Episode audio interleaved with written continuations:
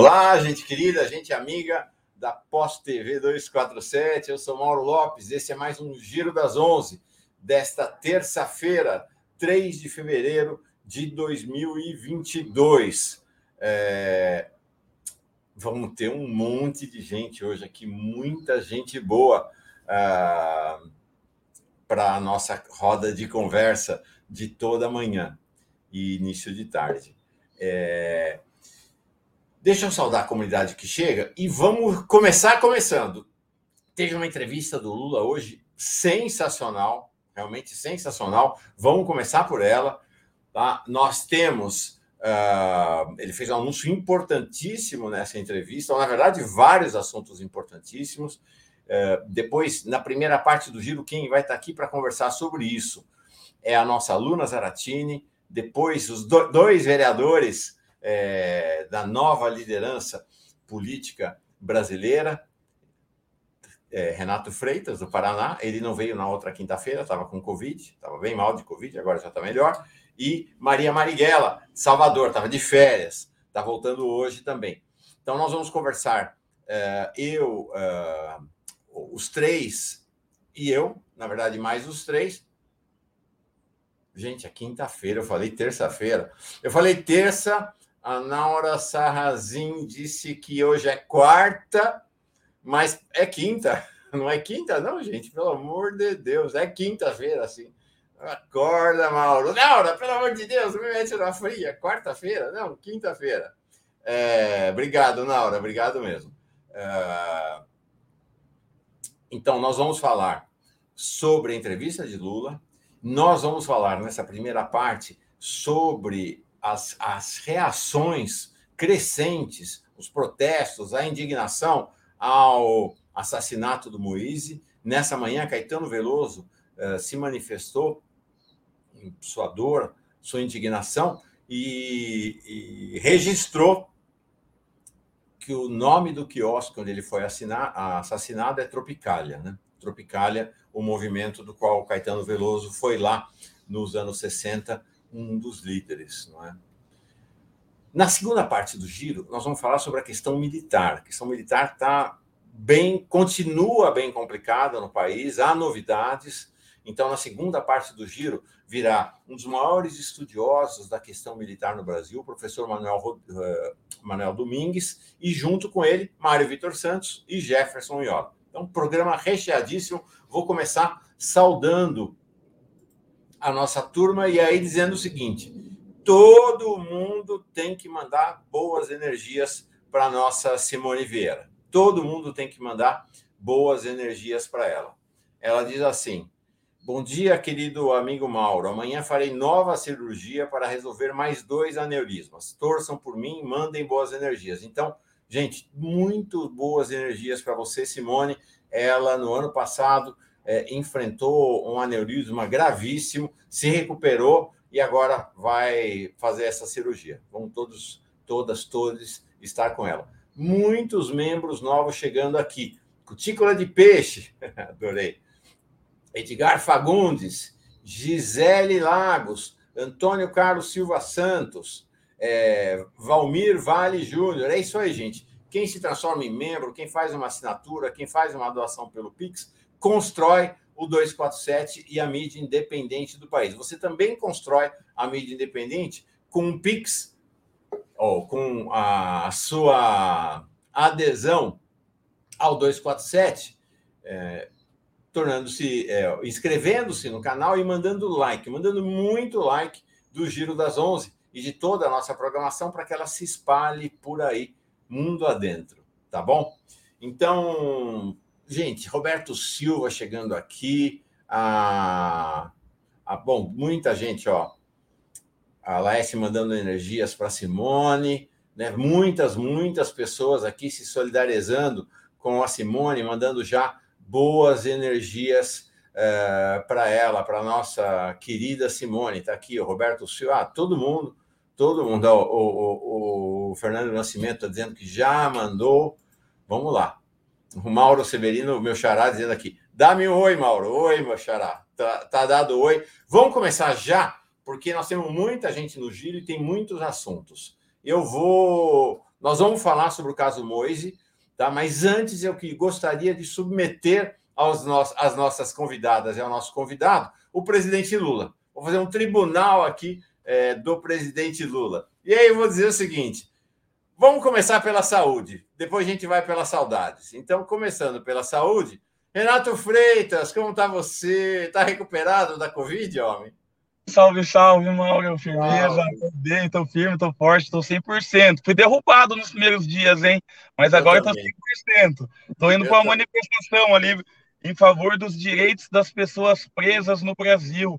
Muita tortura, muito caso de violência. A gente vai estar hoje ali lançando um grito ali de, de descontentamento ali no centro cívico e é um ato unificado, nacional, nesse mesmo dia e nesse mesmo horário, em todos os estados do Brasil, Mauro, está acontecendo essa manifestação.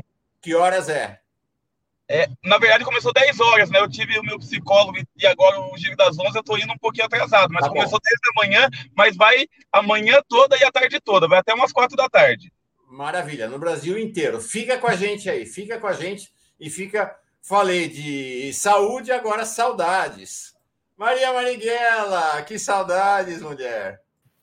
Saudade, Mauro, desde dezembro, né? Fizemos pois o é. nosso é. Natal e fizemos esse recesso em janeiro, o recesso parlamentar que bateu no giro.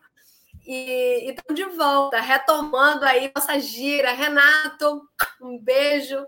Que bom vê-lo aqui juntíssimos. Salve, comunidade 247, Giro das 11 vereadora do PT em Salvador, vereador do PT em Curitiba, gente de luta. Bom, se eu falei de saúde, de saudades, agora eu falo de amor que chegou para ficar e para caminhar a vida dentro. Vocês também, tá bom? Mas ela chegou antes de vocês. Ela é tão jovem, mas chegou antes de vocês. Tá aqui, Luna Zaratini. Oi, Luna, tudo bem? Ai, Mauro, assim eu fico sem jeito, hein? É, Oi, Maria, querida, que saudade. Oi, Renato. Espero que você esteja melhor mesmo. O Renato comentou desse ato é, contra a tortura, e aqui em São Paulo a gente vai ter é, ali na, no Parque da Juventude, na Zona Norte, né? Onde a gente sabe que foi um espaço onde teve o Carandiru, enfim, uma série de questões também. É, então, importante mesmo esse ato, citado aí pelo Renato Nacional. E é isso, vamos que vamos. Bom dia a todo mundo que acompanha a gente aqui do Giro. Chegou! Eu vou mostrar para vocês três um pequeníssimo trecho da entrevista do presidente Lula, agora de manhã, para a rádio RDC do Paraná. Aí, da terra do Renato, os caras lá que entrevistaram, só tinha homem entrevistando. É, só tinha homem, tinha acho que dois negros mas só homem entrevistando. Mas os caras gostam do Lula, meu. Impressionante, fiquei chocado. Em geral, vem um pessoal de direita, tal, o pessoal da SRDC, muito respeitoso. Nossa, fiquei muito impressionado. O Lula deu um show.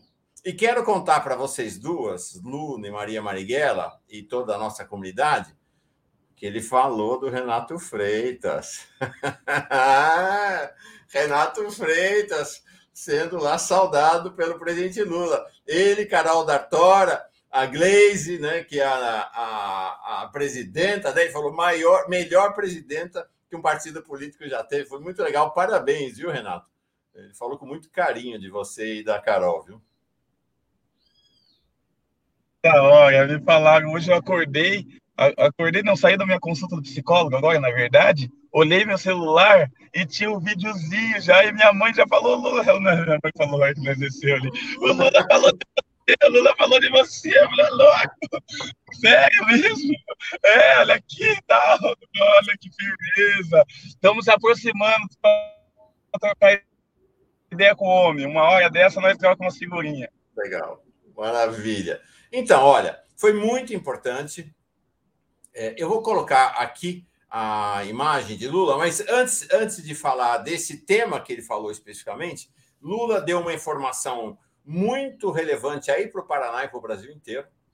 Ele disse que por ele, que ele vai fazer todo esforço para que o PT do Paraná e brasileiro apoie o Roberto Requião na candidatura ao governo do Estado.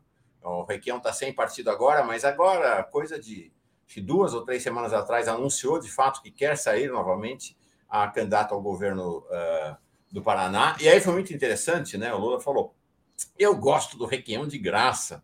Eu falo para ele: pode falar mal de mim, pode fazer as suas críticas com, com, com tranquilidade, que eu gosto de você de graça. Só do Mário Covas eu gostei de graça, assim como eu gosto do Requião. Então, uma coisa afetiva. Tá, o Lula está no auge. O Lula está no auge da farma, fez um anúncio bem importante que eu vou passar para vocês agora, produziu frases de altíssimo impacto, assim, contou histórias sensacionais, como sempre, mas olha as três frases que eu separei aqui e que nós vamos comentar é, sobre esse momento de Lula com mais esse vídeo que eu vou mostrar. Ele falou o seguinte: primeiro, os americanos não querem concorrência na América do Sul. Como quer dizer? Vão ter concorrência na América do Sul. A outra, temos que tratar a China com respeito, dizendo que a China não vem sendo tratada com respeito, claro. E olha isso aqui que forte em relação ao Bolsonaro. Bolsonaro fala de pátria amada. Pátria amada para quem, cara pálida? Muito forte, muito forte discurso de Lula. Deixa eu mostrar 30 segundinhos aqui. Eu queria que vocês olhassem não apenas o conteúdo, um anúncio importante que ele fez, mas como ele está exuberante. Vejam.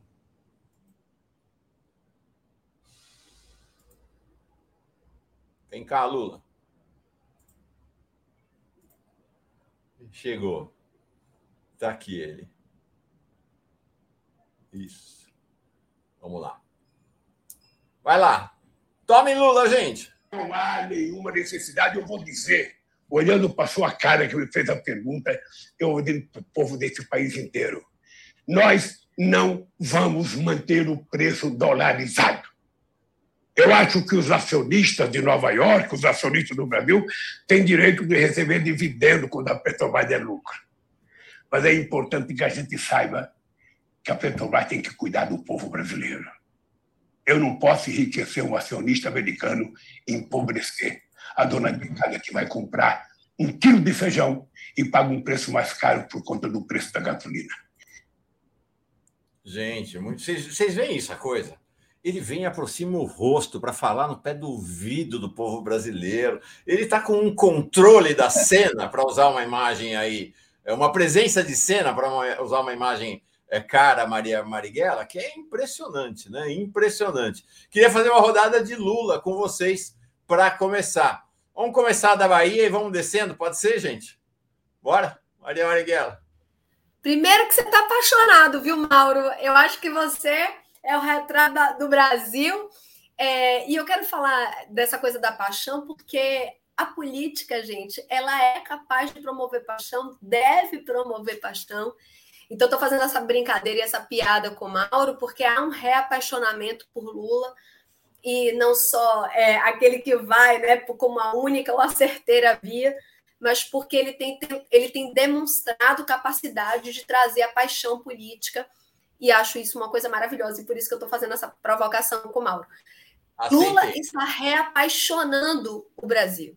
Né? Então, acho que eu, eu, eu, falaria isso. E isso não é uma coisa que a gente encontra na esquina, essa é uma singularidade, é uma coisa rara, né, Luna? A gente sabe que apaixonar, mobilizar, ativar o desejo político é algo muito raro e, e é um efeito que deve ser valorizado né, quando se é pelo bem comum, e, e acho, isso, é, acho esse um valor muito importante. Queria, Mauro, é, trazer outra, outro ponto. Quando Lula é capaz, na mesma entrevista, de falar de Renato e Requião, eu acho de uma capacidade política gigante. Primeiro, da capacidade de reconhecer a transição política, reconhecer na sociedade brasileira aquilo que chega para acumular, trazer força, transição. Lula tem a responsabilidade com a transição política. Ele sabe que o ciclo político que ele representa está chegando ao fim. E ele reconhecer Tiago, Carol e, e, aqueles, né, e aquelas, né, que estão nesse mapa, né, nessa constelação é, de transição política do Brasil, é de um valor que também não pode estar fora do nosso mapa.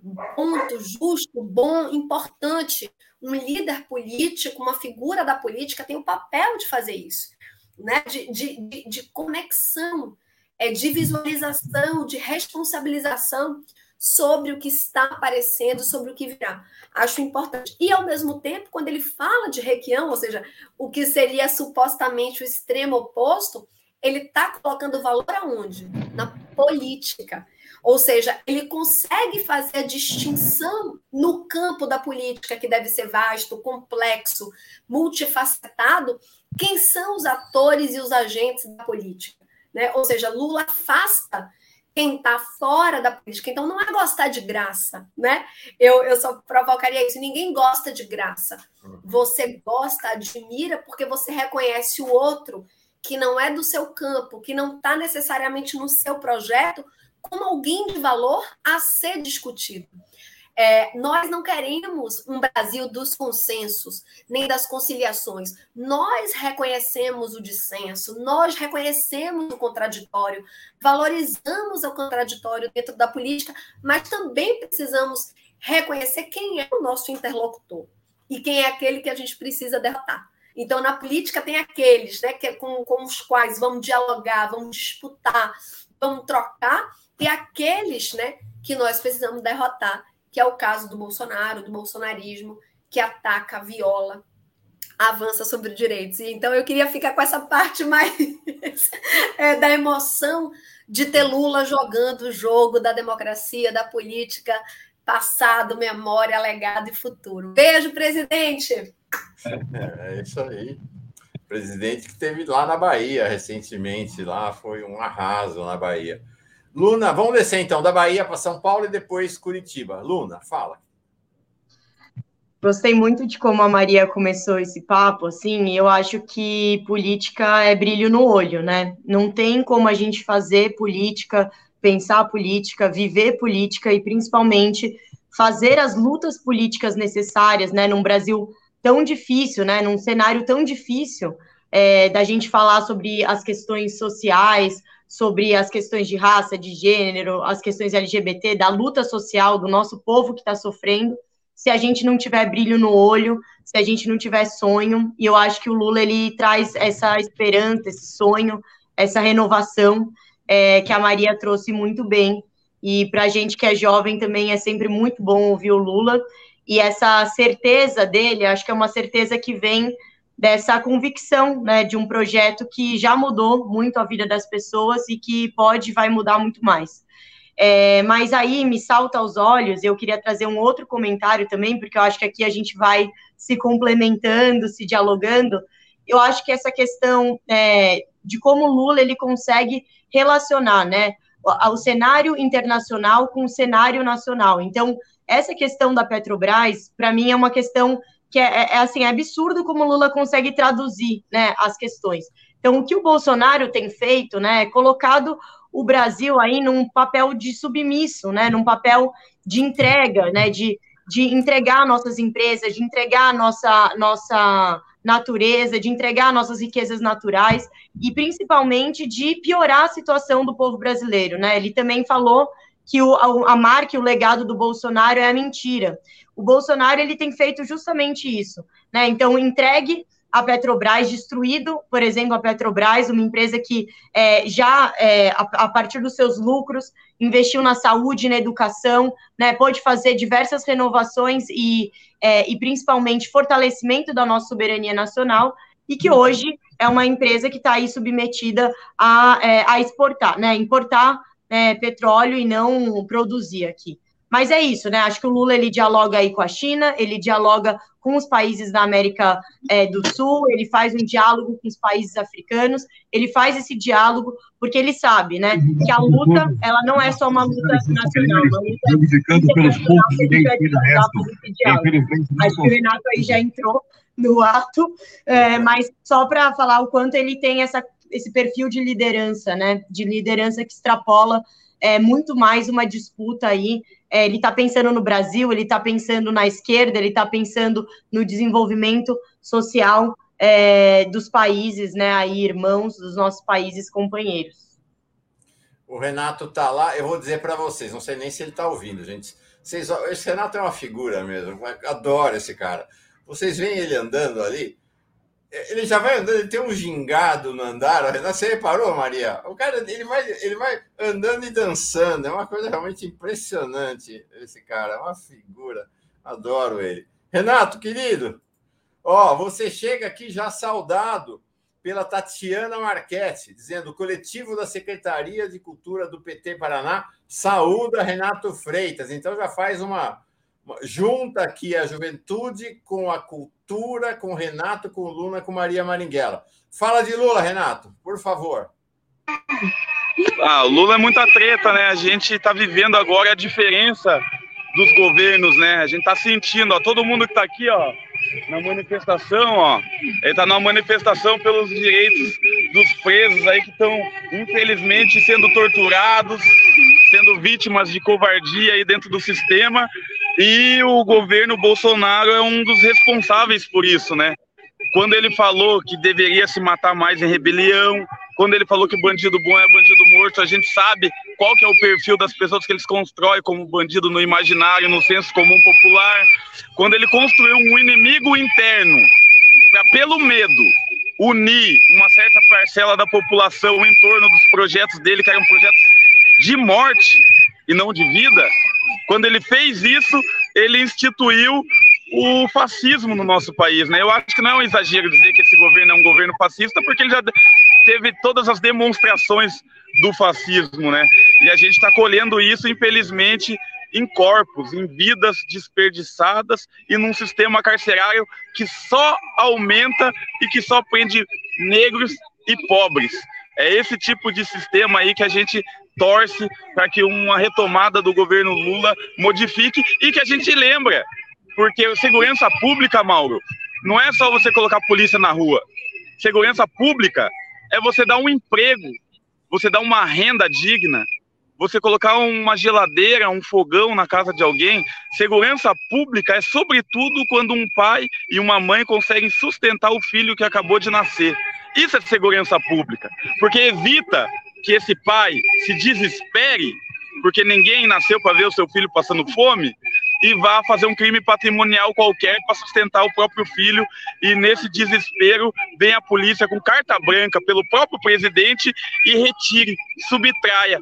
Tem um rap que fala bem assim: cuidado, irmão, não vai jogar tudo pro alto para roubarem a tua liberdade e a tua vida.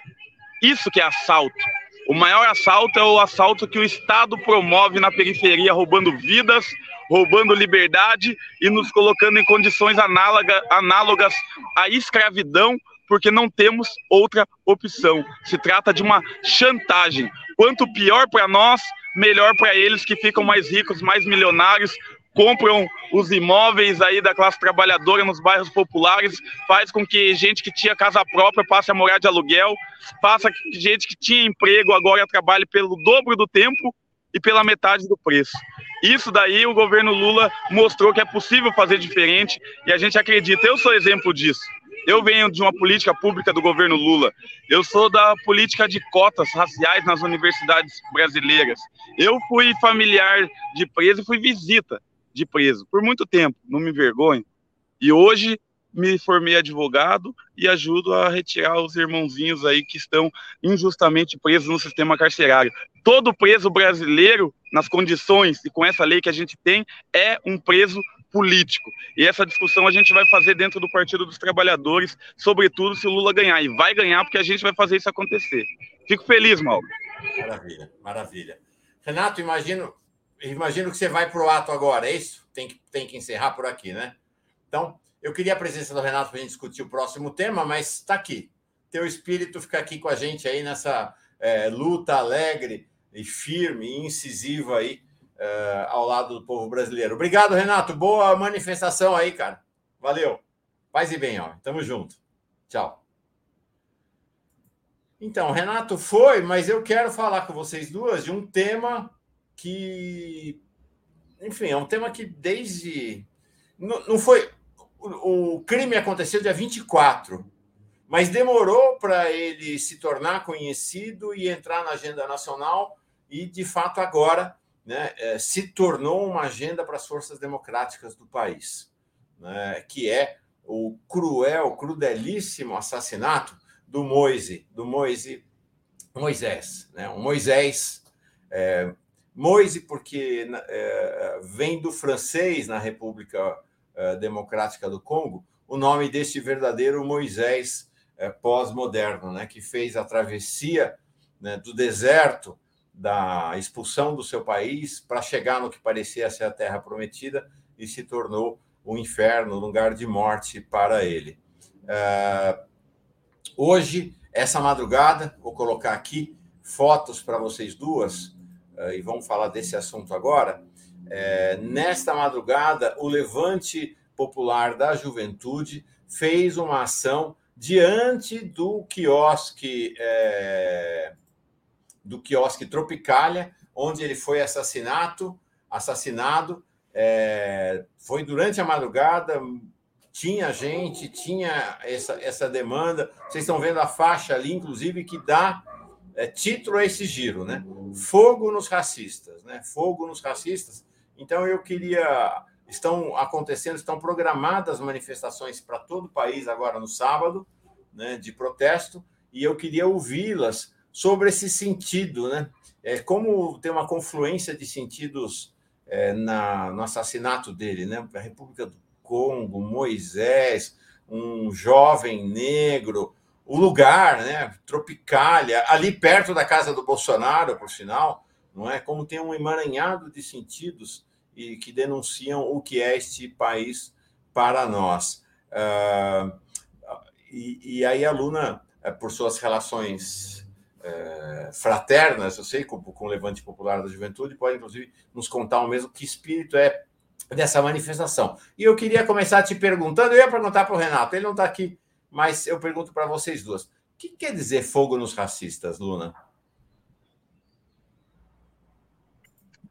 Bom, Mauro, acho que primeiro falar que isso que aconteceu, acho que é algo muito chocante, assim, muito chocante, mas infelizmente algo muito comum no nosso país, né? O Renato, eu acho que trouxe uma leitura muito, assim, completa de toda essa situação. Que eu acho que é, a gente pode avaliar um governo ou um outro a partir da política de morte, né, que tem. Então, dessa necropolítica, como é chamada, é, a quando as engrenagens aí né, dos governos escolhem quem vive e quem morre, né? E acho que é uma escolha. Acho que a gente precisa falar que é uma escolha, que não é um acaso. É, o próprio Silvio Almeida colocou no Twitter dele algo que eu achei essencial, né, que as estruturas de poder, as estruturas econômicas, elas estão de uma maneira muito brincada, né, com racismo e nesse caso também com a xenofobia, né, é, que o Moisés sofria, né. E aí eu acho que demonstra assim como que a gente pode matar, né, como que o governo pode matar de uma maneira escancarada, mas também de uma maneira silenciosa. Então, condições de trabalho como o Moise passava e como tantos outros brasileiros passam, e jovens, né, de um trabalho precarizado, isso é uma forma de você matar, matar em silêncio diariamente, né? Quando não existe investimento público no SUS, na educação, é um jeito de matar, né? Quando a gente vê o aumento das armas, quando a gente vê é, a discussão, por exemplo, teve é, um ano atrás sobre a questão do aborto, né, é, e sobre como não facilitar isso, isso é uma forma de matar. Então, eu acho que essa morte, uma morte silenciosa, mas uma morte escancarada, é, é algo é, que a gente não pode tratar com naturalidade. Então, o que aconteceu foi barbárie, foi tortura, foi é, desumano, e, isso tem acontecido, é, infelizmente, diariamente, né? Então, o Silvio Almeida, ele fala, é, a gente quer a punição dos assassinos, né, do Moise, a gente quer justiça, mas a gente quer, né, que sejam investigado quais as condições de trabalho de todos aqueles quiosques no Rio de Janeiro, quais condições de trabalho que estão submetidas né, o povo brasileiro, o povo preto, o povo periférico, o povo pobre do nosso país, né? Então, eu acho que o Renato ele fala isso né, é, quando ele fala que o Estado não dá opção e acaba não dando opção mesmo. Então, isso é muito importante. Agora, sobre a sua pergunta, né, da questão do fogo nos racistas, eu acho que é bem importante, Mauro, da gente colocar, a gente não pode confundir é, é, o ódio é, e a violência dos opressores né, com o que os lemas, né, e o que traz o, o movimento negro em relação, é, a, é, né, o que, que é essa frase de impacto dos oprimidos, né? Fogo nos racistas é justamente assim, é, atacar e acabar, né, com o sistema racista, né? Então acho que é esse o, o, o, o que traz essa frase para mim, né? E o fogo, né? Acho que é um elemento bem importante disso, é, de, de resistência, né? O fogo, acho que é, historicamente foi um elemento de resistência, de aviso, né, é, de, de, de, sinalização, é, e que traz isso de, de falar, chega, a gente precisa afastar é, isso que está colocando. Então, eu acho que a gente não pode confundir a violência né, é, dos oprimidos, é, a violência dos opressores com, é, com essas reações e resistências dos oprimidos, né? Eu acho que muito se discutiu sobre a, a morte do Olavo de Carvalho, esses algozes, né, que a gente tem não podem ser é, esquecidos e precisam ser denunciados, então eu acho que é, o MOIS, assim como outros casos, eles trazem né, é, luz a tudo isso que a gente precisa denunciar no nosso país. Então, não dá para a gente falar é, que essas estruturas de racismo não estão é, embrincadas com relações de poder, com relações econômicas, e realmente, assim, acho que é algo que move o país e que a gente precisa falar muito, né? Porque eu acho que a mídia traz de um jeito, é, a mídia tradicional, a, a, esquerda também não aborda muitas vezes do jeito necessário, e isso é, é inaceitável, assim, é inaceitável, então a gente precisa estar nos atos que vão acontecer no sábado, no Brasil todo, e a gente precisa ter vergonha do que aconteceu. Eu acho que é, é assim, eu tenho vergonha de viver num país onde isso é permitido, né? É legalizado, porque a não resposta, né, a não rapidez, a não celeridade disso tudo, é, e, não, e o não chocamento disso tudo, né, é, mostra o quanto a gente está atrasado, né? Não só nas elites, mas é o quanto a gente, enquanto país, está atrasado de permitir que algo aconteça é, dessa, dessa magnitude, magnitude. Fala, Maria, por favor. É, que tema, né? Que assunto. É, vamos lá, eu, eu recentemente estava num debate na Universidade de Harvard e o professor me perguntando é, sobre esse, esse, tempo da brutalidade, né? E me pergun e eu, e eu devolvi a pergunta, foi uma coisa assim muito emocionada na hora qual é o nível da brutalidade autorizada e permitida, né? É, então, que foi uma pergunta que. E aí, daqui a pouco, eu estava diante de uma, de uma, é, uma questão. Ou seja, qual é o nível de brutalidade? E nós estamos é, convencidas, né? Estamos diante do avanço né, da linha que separa a civilização da barbárie o Brasil ultrapassou essa linha. Né? O, o, o, então, a gente, eu quero falar desse caso específico, mas eu quero falar deste tempo. Né? Eu quero falar desse tempo. É, queria voltar só um minutinho, Mauro, para chegar nesse. Quando é, no dia, eu já trouxe essa questão aqui, quando no dia da admissibilidade do impeachment da presidenta Dilma na Câmara, quando Bolsonaro dedicou o voto dele a Ustra, né? o torturador, o torturador da presidenta eleita Dilma Rousseff, né? sujeito, objeto, independente de crime de responsabilidade, independente do, do, daquilo que seria apurado no processo, porque nos interessava o processo, mas nenhuma pessoa pode dar o seu voto, né? é, valorizando o torturador da mulher sujeito objeto daquele processo. Naquele momento, o meu corpo inteiro se tremeu, porque nós estávamos diante né, da ultrapassagem contemporânea da linha entre brutalidade, né, entre civilização e barbárie. Aquele deputado, aquela, aquele parlamentar né, que deveria representar o povo brasileiro, fez uma, um avanço violento, radical, ferindo o limite e nada aconteceu, nenhum processo de decoro parlamentar. Ao contrário, o único que sofreu o processo foi Jean Willis e depois nós tivemos que ir fazer mensagens e mobilizações de desagravo para a proteção de Jean Willis.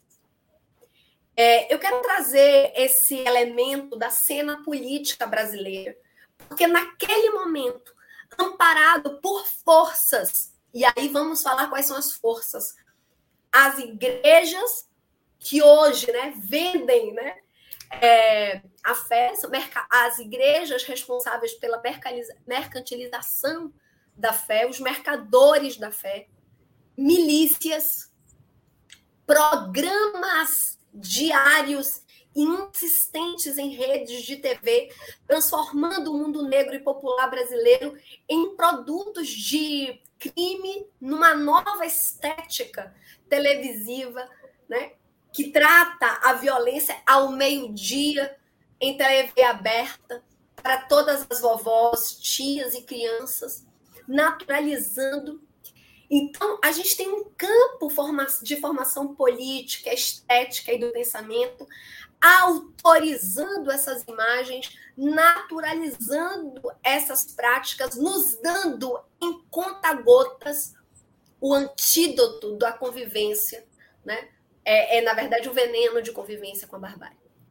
É isso que está na, na, na base, e aí acho que Silvio Almeida traz de uma maneira divina, é que todo esse repertório ele é responsável pela manutenção do capital ultra neoliberal. Ele sustenta, né? Então, o racismo, a xenofobia, o machismo, o patriarcado vão operando e sustentando, validando as práticas que mantêm a, a sociedade segregada, dividida, autorizando as desigualdades e validando né, a emancipação coletiva. Então, é, não é um caso isolado, ele é estrutural, ele é sistêmico, ele é brutal.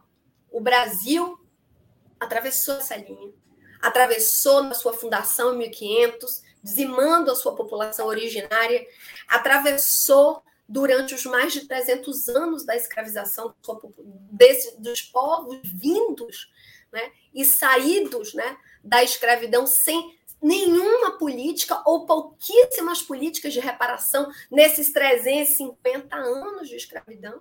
Isso não se deu em 10, 20, 15, 30 anos, foram 350 anos de escravidão, e isso não se corrige com a medida, 15 anos ou 20 de uma política de cotas. Isso é uma ação sistemática, insistente, é, radical, é, levada a cabo e, e, com responsabilidade por uma sociedade. Então, a gente está muito longe, é, digamos assim, da reparação, tendo esse conjunto da sociedade mobilizado, radical, para a manutenção dessas feridas. Né? É, é isso que está em jogo. É isso que está em jogo. Então, esse crime que é brutal, ele está, né? ele se articula com outros crimes bárbaros. Eu estava dando uma entrevista pouco antes de entrar aqui no giro, falando das conexões. Então, a gente é, é não é um caso isolado. É, é, é, é um dos casos da autorização para matar pelo Estado ou a institucionalização da barbárie feita pelo Estado. Então, hoje nós temos duas grandes, dois grandes braços: o próprio Estado matando ou o próprio Estado criando as condições institucionais, autorizando para matar. E nós, em 2018, sabíamos disso. Quando o movimento ele não foi para as ruas e quando nós, né, num gesto de conexão é, entramos naquela gira, né, Luna? Por que ele não? Nós, entre as nossas maiores preocupações estavam é um projeto feito, autorizado para matar, do concreto, do simbólico, da, articulando com as nossas dores. Então, é, nós não podemos mais acumular casos, episódios, porque, no, é, porque não adianta mais falar que esse buraco é, não tem fundo. A barbárie, a brutalidade, ela não pode ser negociada. Nenhum corpo pode ser dado como moeda de troca à barbárie. E é isso que está em jogo. E nós começamos esse programa com o presidente Lula, né, falando dessa experiência que tem nos contagiado, mas nós temos responsabilidade de incidência nessa experiência. O que está colocado em jogo não é só a retomada da democracia com o presidente Lula, a capacidade do diálogo, de análise da situação do Brasil, como já foi dita muito bem por Renato, Luna, Mauro. Nós precisamos ter um espírito de contenção da barbárie radical que não admita, mas com experiência viva, material, prática, que pare, né? Que pare. Nós não negociamos com a brutalidade. Nós precisamos de um processo, e eu já falei disso aqui algumas vezes, que é, né, que são é, incorporar o Estado brasileiro precisa incorporar na sua dinâmica a justiça de transição. Nós precisamos falar de uma política de direitos humanos que incorpore a justiça de transição, uma coalizão de direitos humanos, né, que seja capaz de monitorar, falar né, na sua dimensão de verdade, de memória e produção de justiça e reparação. O Estado brasileiro precisa agir punindo os autores, né, punindo os autores, porque o que está circulando como notícia é a negligência, né? é, o, é, é, é a maneira negligente com que o Estado opera nesses casos. E nós precisamos pressionar o Estado, e por isso, sim, é importante o levante do levante, mas o levante de outras frentes, de mulheres, negros e negras e da sociedade como um todo, né, que diga não. É importante que a gente diga quando um Moise é preso, morto, torturado, a todos nós estamos em risco. O que nós precisamos dizer diariamente é que quando uma mulher é morta, todos nós estamos em risco. Quando uma criança é morta, todas nós estamos em risco. Quando um irmão, companheiro, né, é morto, negro, todos nós estamos em risco. A barbárie, ela não poupa ninguém, né? A barbárie, né, com a barbárie não se negocia. Acho que é isso que está em jogo, a coalizão de direitos humanos, né? É, o, é, é, é um basta na barbárie. É contar que todos os nossos corpos estão em risco, embora não, a, a, sociedade não, não, não veja dessa maneira, né? numa suposta é, é, numa suposta ou, ou, crendo né, que através dos seus condomínios, shoppings, grades e conjuntos estão livres de qualquer coisa. Né? Quando o mundo está sob a, a ordem da violência, todos os corpos estão em risco. Ou iremos todos juntos corrigindo, né? Corrigindo, reparando, é, criando um processo de justiça, de memória, verdade, justiça, punindo e reparando as vítimas, ou nós não conseguiremos contar para as futuras gerações como chegamos até aqui. Uau! Vamos fazer um giro inteiro só para pegar essa fala da Maria e a gente dialogar com ela, porque realmente acho que uma questão que eu nunca tinha me dado conta, sabe, Maria? Esse é um achado precioso seu, né? No voto do Bolsonaro, no golpe contra Dilma, quando ele faz a ode ao tortura, a tortura e ao torturador, rompeu-se um fio, rompeu-se um limite, rompeu-se uma barreira e havia ainda oportunidade de restabelecer esse fio, essa barreira, esse limite. Ela, ele não foi restabelecido, ele não foi punido. A sociedade, é, nós estávamos ali em, em recuo uh, em todas as frentes, não é? A sociedade amortecida e ali, uma vez rompido esse limite, foi o que vimos uh, a partir dali, né? O que você falou, inaugurou-se o tempo da barbárie, né? Inaugurou-se o tempo, este tempo que vivemos até agora. Aí nós vamos ver ele segurando uma metralhadora contra o PT lá num comício no Acre. Aí nós vimos ele quando ganhou no comício de encerramento da eleição, dizendo que tinha um, um encontro marcado com o PT e a esquerda lá na ponta da praia. Isso é uma das coisas mais chocantes também da campanha. A ponta da praia era um jargão que os militares da tortura usavam para indicar para onde seriam levados os presos políticos. A Ponta da Praia refere-se a um lugar muito específico do Rio de Janeiro, onde eram levados os presos políticos para serem torturados. Né? Então, essa naturalização da barbárie no país. E aí, eu acho que vale a pena dizer que isso atravessa a sociedade. Não foram meninos, não foram homens brancos ricos que mataram Moisés.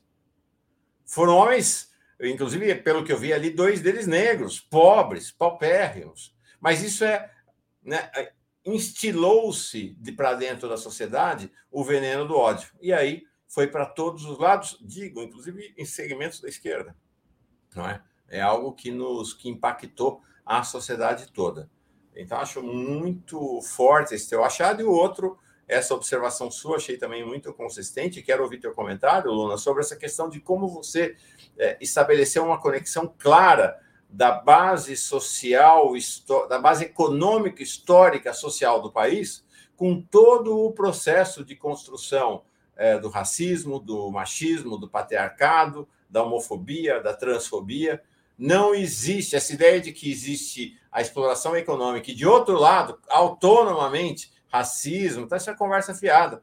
Né? Essa, né? essa acusação que a gente sofre de identitarismo, né? que é um absurdo. Né? Eu digo, é, a acusação de identitarismo é a segmentos da esquerda que tomaram para si a, a mesma a, uma expressão da extrema direita que é a identidade de gênero. Né? Não existe identidade de gênero, não existe identitarismo. Né? Existe a, a economia e a sociedade concreta. Luna, é... rompeu-se esse fio, né? Você acha que o governo Lula, que a eleição de Lula, terá o condão de recompor esse limite, essa barreira, esse fio? Acho que a Maria traz um, uma, um depoimento, né, uma, uma fala muito forte, e queria destacar esse debate também que a Maria traz, de que com a barbárie a gente não dialoga, né, a gente não discute, né, a gente não é, tem conversa, né? Por quê? Porque é esse fio que já ultrapassou, né? Já ultrapassou o debate de ideias, já ultrapassou a política, já ultrapassou tudo, né? Então acho que o Bolsonaro ele não foi ele que criou essas engrenagens de morte, posso, mas posso, com posso. certeza ele potencializou isso. É, isso é nítido, né? Então acho que a marca dele é da mentira, mas é da morte.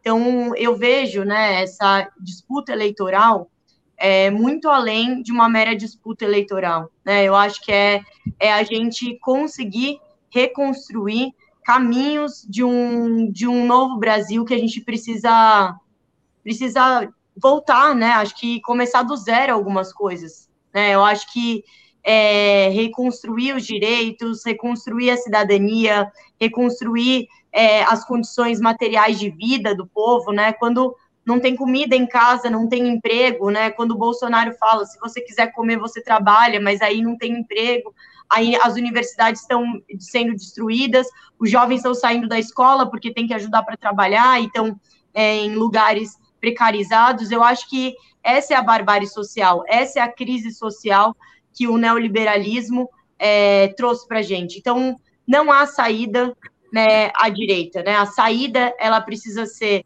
é, num programa progressista, num programa à esquerda, num programa né, que busque a soberania nacional, desenvolvimento nacional, mas que busque olhar para o meio ambiente, que busque olhar para a juventude, que busque olhar para as mulheres, para os negros e negras. Chega, assim, basta. O Brasil não aguenta mais, não aguenta mais há muito tempo. Então, acho que também, retomando essa a pergunta né, do fogo nos racistas, que eu estava pensando também quando a Maria estava falando, é esse basta é esse grito de chega, e eu acho que a gente não pode ser conivente. Então, se calar nesse momento é, é um caminho é, sem volta. É um caminho sem volta. Como foi, como a Maria colocou. O Brasil se calou quando o Bolsonaro usou o espaço dele de parlamentar para é, fazer, é, fazer um, um, um, apoio à tortura, a torturadores. Então, o, o silêncio, o silêncio mata.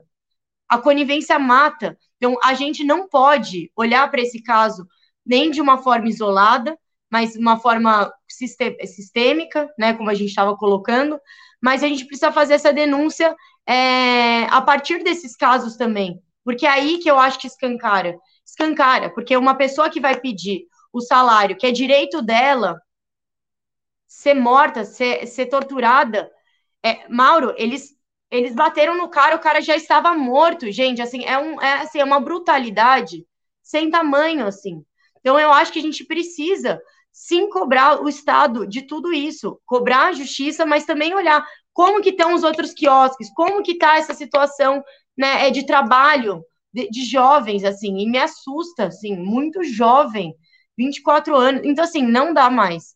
Eu acho que nesse sentido, é, eu acho que esse basta e esse não diálogo com a barbárie é algo fundamental para a gente reconstruir o Brasil. Assim, eu acho que o Lula se posicionou muito bem também sobre essa questão é, e que isso precisa estar refletido, né, é, nesse compromisso que a gente tem que ter é, com os direitos humanos, com os direitos básicos, com a, a, a civilização, assim, né? É, então acho que o Lula vai representar isso muito bem e acho que isso é, é assim é o, é o, o fio do começo, assim, a reconstrução desse fio, porque acho que não dá para começar sem, sem a gente assentar essas coisas. Mas óbvio que isso é um processo contínuo, um processo a longo prazo. E essa, essa justiça de transição que a Maria fala é a gente retomar muitas discussões que ficaram para trás e a gente conseguir construir é, tudo isso. Está aqui a imagem do. Uh, a gente tem falado Moise ou Moise, ou Moisés, não é? é? Na alegria da sua vida, feita pelo nosso João Pedro, desenhista autista aqui do, do 247. Uh, e eu ia exatamente fazer esse comentário. Até quando estava falando, me deu um clique assim. Eu falei, mas sensacional! E você pegou. Impressionante. Assim, acho que vocês duas hoje estão muito ah, estão nos levando para bons mergulhos hoje, as duas, né? Essa ideia de que essa expressão fogo nos racistas, ela não quer dizer que nós vamos sair dando pancada em ninguém, mas ela quer dizer que não tem conversa. Não tem conversa com o Bolsonaro. Com o Bolsonaro não há diálogo. Não há diálogo. Com quem é racista, com quem é homofóbico, com quem é transfóbico, não tem diálogo, não tem conversa possível, né? Não, realmente não há conversa possível. É, com, dialogar, conversar com eles, primeiro que não é diálogo, né? É apenas dar espaço para a, que essas ideias se propaguem. Além do que, vamos tá na Constituição brasileira, né? O racismo é crime e a expressão do racismo é um crime. Não tem conversa, não tem diálogo. É, deixa eu ler alguns superchats aqui. Quero fazer uma rodada final ainda rapidinho com vocês duas. Ou entregar para as despedidas, já vão fazer o giro aqui para a segunda parte. Luan Veiga. Quem matou Moise foi um PM. A rigor, não, né? O PM era o, é o dono do, do quiosque, né? Mas aparentemente não estava entre aqueles que, é, que mataram o, o Moise. A, a PM é comandada pelo governador. Apesar do apoio incondicional a Lula, é possível criticarmos a proposta de Alckmin como vice, visto que durante sua gestão o assassinato é, pela PM em São Paulo aumentou em 96%. As duas são do PT, mas até onde eu sei, não só é possível, como está havendo esse debate internamente do PT e a, a decisão sobre a aliança, se eu não estou enganado, do Estatuto do PT está previsto que tem que ser decidida no encontro nacional. Né? Então, esse debate vai continuar no PT. Nurdinho Oliveira, todo apoio à luta contra a tortura. Jovens negros estão sendo massacrados nas delegacias brasileiras. E finalmente, aqui mais um superchat, finalmente não. É, a Elizabeth Coutinho, é, Coutinho, Justiça por Moise. Tenho mais um superchat da Almeri, lá do Rio Grande do Sul. Quando Bolsonaro homenageou Ustra, chorei o dia todo, porque vi naquele dia algo muito cruel estava se instalando. E aqui estamos matando a pauladas. É isso aí. Acho que a, a Almeri resumiu super bem. Entrego para vocês duas, dois minutos para cada uma para fazer a despedida e desde já agradecendo demais. É, como eu disse, Luna, Maria e Renato são três grandes amores da minha vida. Então, muito bom vocês estarem aqui. Eu vou começar, viu, Luna? Posso? Olha, a gente está aqui na Bahia, está aqui nesses dias conosco, para nossa alegria máxima, Carmen Silva, Preta ah. Ferreira, queria falar que Preta hoje lançando um livro aqui em Salvador, num presídio de Salvador, o livro que ela escreveu da experiência é, na prisão. É, Carmen Silva e ontem estávamos juntas né, na festa da nossa mãe das águas, Iemanjá, abrindo aí os trabalhos é, as águas, os dona do mar, é, esse mar né, transatlântico que nos atravessou, que nos atravessa, que nos faz ponte com a África. E nesse mar né, do Atlântico, esse mar da Bahia, discutindo um caso né, da Bahia, um caso emblemático com Preta, e ela falou assim: Maria, e o, e o caso do atacarejo? Né? Aqui vocês se lembram daquele caso em que dois homens, né, jovens, jovens, um garoto adolescente com seu tio de 29 anos, mortos também porque o supermercado tinha um segurança e esses homens roubaram as carnes, né, que não é o caso desse trabalhador, mas é, dois pacotes de carne foram levados a um quartinho é, onde foram torturados, entregues né, a, a pessoas ou do tráfico ou, ou milicianos com requinte de tortura, crueldade, deram cabo a dois homens jovens por duas peças de carne. Né? E Preta fala assim: quando uma pessoa está com fome, quem roubou quem? Né? Uhum. É, nós estamos vivendo de um Brasil usurpado. E nós né, vamos pedir reintegração de posse, vamos cobrar as nossas riquezas e vamos libertar nosso povo, nossa gente, né, dessa, dessa, dessas amarras, né, como diz Marighella, mesmo os escravos, por vocação, devem ser obrigados a ser livres quando as algemas forem quebradas. Então é preciso não ter medo, é preciso ter a coragem de dizer e não vamos conviver com a brutalidade, com a fome, com a miséria, com a pobreza, porque gente, né, é para brilhar e não para morrer de qualquer coisa, muito menos de fome ou daquilo que nos falta. Então, um beijo, um abraço. Que bom estar tá em giro em giro com vocês de novo. Legal. Muito bom. Foi um giro, foi uma gira pesada hoje, né? Mas muito amorosa, afetuosa entre nós. O Sebastião eh, Mozart Gomes Batista diz aqui que, eh, comunica-nos, né, que morreu de Covid em Belo Horizonte, jornalista Tilden Santiago, diretor do Sindicato dos Jornalistas na década de 80, fundador do PT, do PT e da CUT. Ele foi padre, né, foi um padre operário é, a Glaze acabou de soltar uma nota, ou soltou uma nota há pouco, poucos instantes, dizendo assim: foi padre operário, administrador, filósofo, professor, jornalista, deputado federal e militante da causa ambiental. Tilden deixa uma grande contribuição para as lutas do povo brasileiro, a quem dedicou a sua luta e a sua vida. Está aí feito o registro. Nós vamos dar uma reportagem extensa no Brasil 247. Realmente o Tilden, uma pessoa fundamental aí nesse processo da fundação do PT. Uh... Luna, por favor. Tilden presente. É. É, e, enfim, Mauro, acho que terminar é, essa, essa gira, que eu acho que foi muito forte, né, intensa, porque também não tem como a gente falar do Brasil de hoje de outra forma.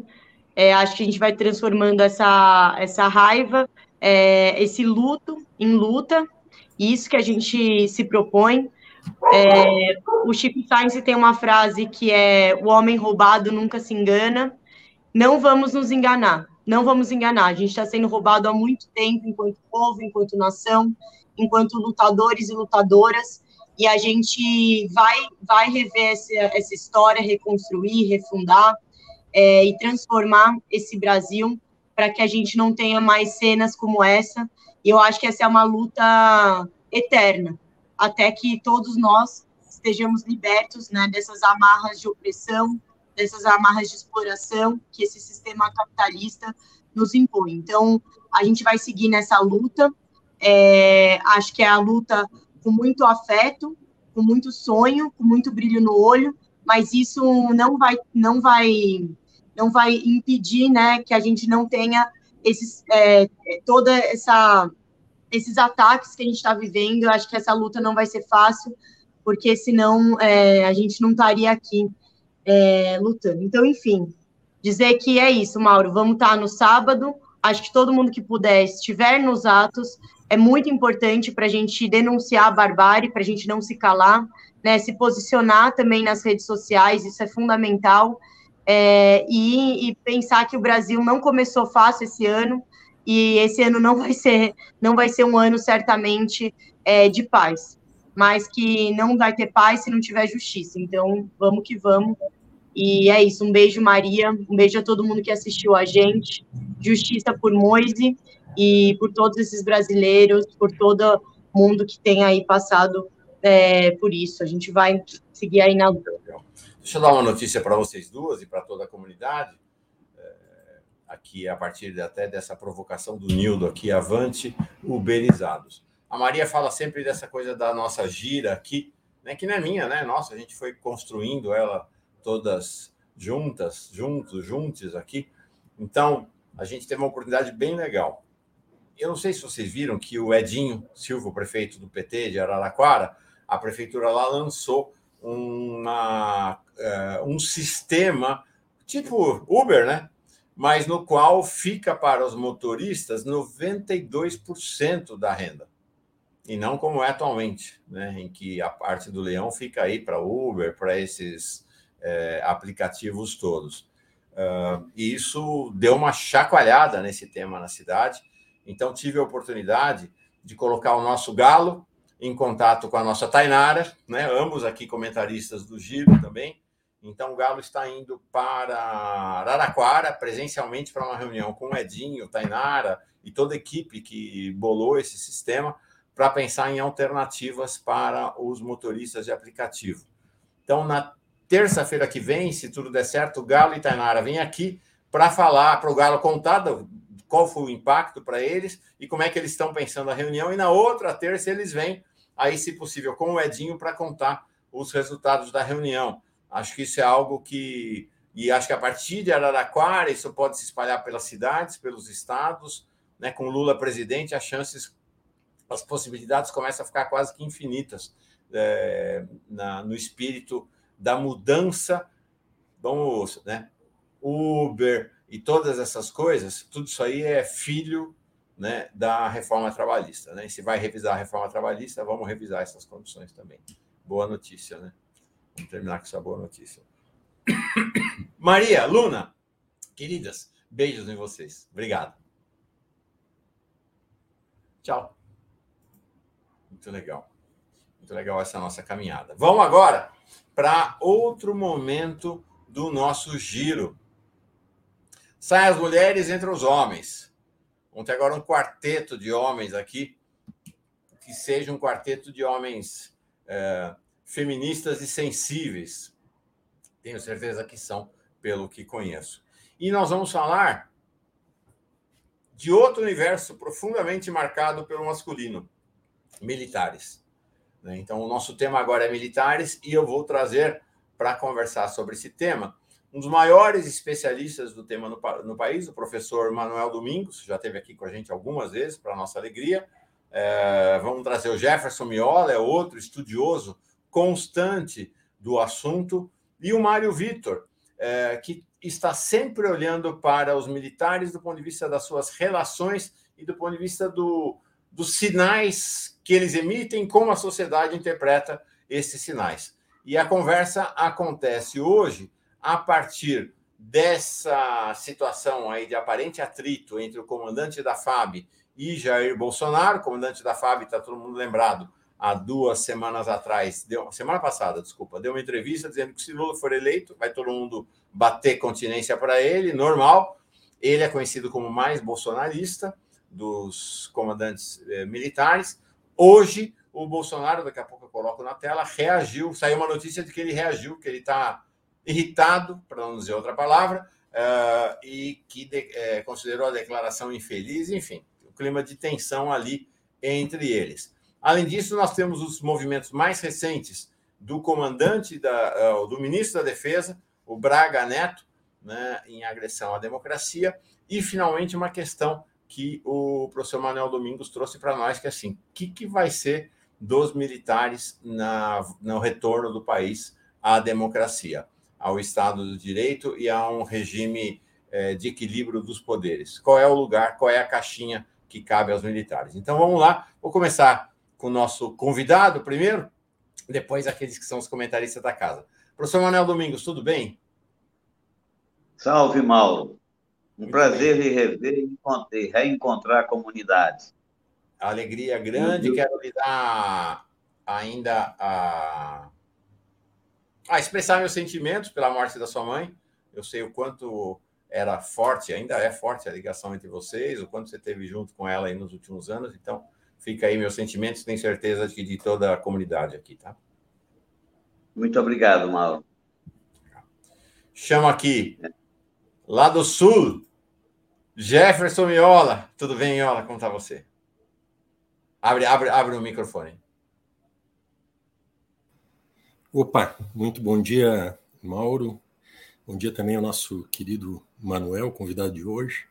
Eu me, me associo a ti nessa, nessa homenagem à, à mãe do Manuel. sou testemunho do, de um elo muito forte entre ele e ela. O ano passado acompanhei um pouco né, o envolvimento do Manuel com, a, um episódio de saúde. Então, Manuel, um, um forte abraço e felizes de nós que temos, digamos, essas mães, mulheres tatuadas né, na nossa alma e que nos modelam, né, que como só elas conseguem né, modelar os seres humanos. Um abraço muito forte para ti, Manuel, outro para o Mauro, e já antecipo também para o Mário Vitor que está entrando. Obrigado. Obrigado, Jefferson. E agora, Mário Vitor Santos. Oi, Mário. Oi, Mauro. Oi, Miola. Oi, Manuel Domingos Neto. Prazer falar com você de novo e com o pessoal todo da comunidade do 247. Vamos, vamos conversar aí sobre, sobre esse Brasil. Eu queria começar com vocês, propor é, o, o tema do dia, né? Foi inclusive nossa manchete mais cedo, que é essa esse aparente atrito entre eh, Bolsonaro e o comandante da FAB. Ele deu uma entrevista semana passada para a Folha de São Paulo, teve uma grande repercussão. Ele é o brigadeiro Carlos eh, de Almeida Batista Júnior, e inesperada, porque ele vinha se sendo apresentado como o mais bolsonarista dos comandantes militares, com declarações realmente terríveis, verdadeiros atentados à democracia. E lá ele falou: se Lula ganha, nós vamos bater continência. E hoje sai a informação de que Bolsonaro ficou irritado com ele, considerou a declaração infeliz e que ali algum grau de tensionamento na relação entre eles. Então, eu queria colocar a bola em campo uh, é, para a, a, análise de vocês sobre este episódio. É, pode começar, uh, Manuel? Olha, eu vejo com muita suspeita isso. Nós precisamos ver com atenção, porque à primeira vista indica isso, indica uh, tensionamento interno, indica disputa interna. Mas o resultado final dessa brincadeira, é, ou, ou dessa história, é o de que não há uma associação entre Forças Armadas e Bolsonaro. As pessoas são inclinadas a pensar dessa forma. Eu vejo isso, em primeiro lugar, como uma infração grave. E se houvessem instituições funcionando, o comandante seria destituído e preso. O que, que ele anunciou objetivamente? Vai bater palma? Ora, aí pode não bater, poderia não bater, está dizendo que eu poderia não bater. Continência. Eu poderia não bater continência. O que, que ele está dizendo? Ele está dizendo, ele está assumindo que poderia dar golpe. Poderia haver um golpe. Aliás, eu acho que essa hipótese não pode, não podemos deixar de discutir. Não acho que haja condições para golpe. Não, não creio que haja. Mas para tumulto, arruaça, baderno, há sim. E ele tem um perfil é, de oficial dessa nova geração, um homem de 70 e poucos anos, é um homem que muito associado, muito ligado aos Estados Unidos, teve trabalhando na aditância, né? é, revelou que topa tudo pelo cargo, né? e, enfim, substituiu um, um, um outro um colega que, que rejeitou, que se posicionou contra uma atitude absurda, que foi aquela ameaça do, do, do Bolsonaro de quebrar os vidros do Palácio do Planalto com voos rasantes do Palácio do Planalto, não, do, do Supremo com voos rasantes. Né?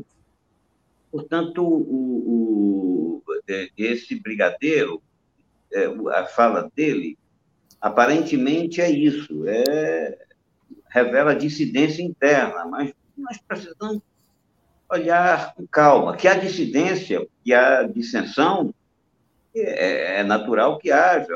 Há uma disputa hoje para saber quem, quem vai ser o vice.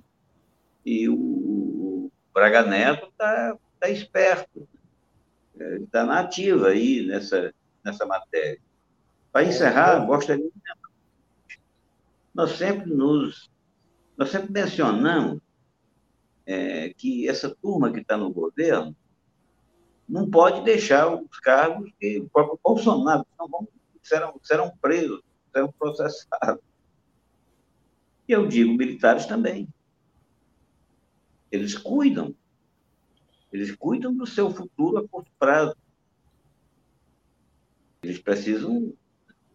Acho que, de certa forma, é, a declaração do brigadeiro é, ela, ela indica essas coisas, dissensão, inter, dissenso interno, como muito objetivo, preocupação com o futuro a prazo, mas não nos iludamos, porque esse é um homem de um perfil realmente.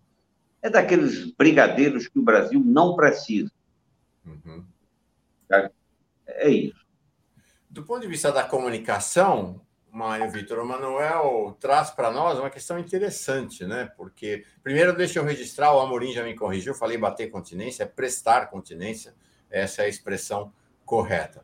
Mas ele traz uma questão interessante, que é tudo é o que é e o seu contrário, na comunicação mais ainda, né? Então, por exemplo, hoje mais cedo, quando o Lula diz que os americanos não querem concorrência na América do Sul, o que ele está dizendo é vai ter concorrência para os americanos na América do Sul.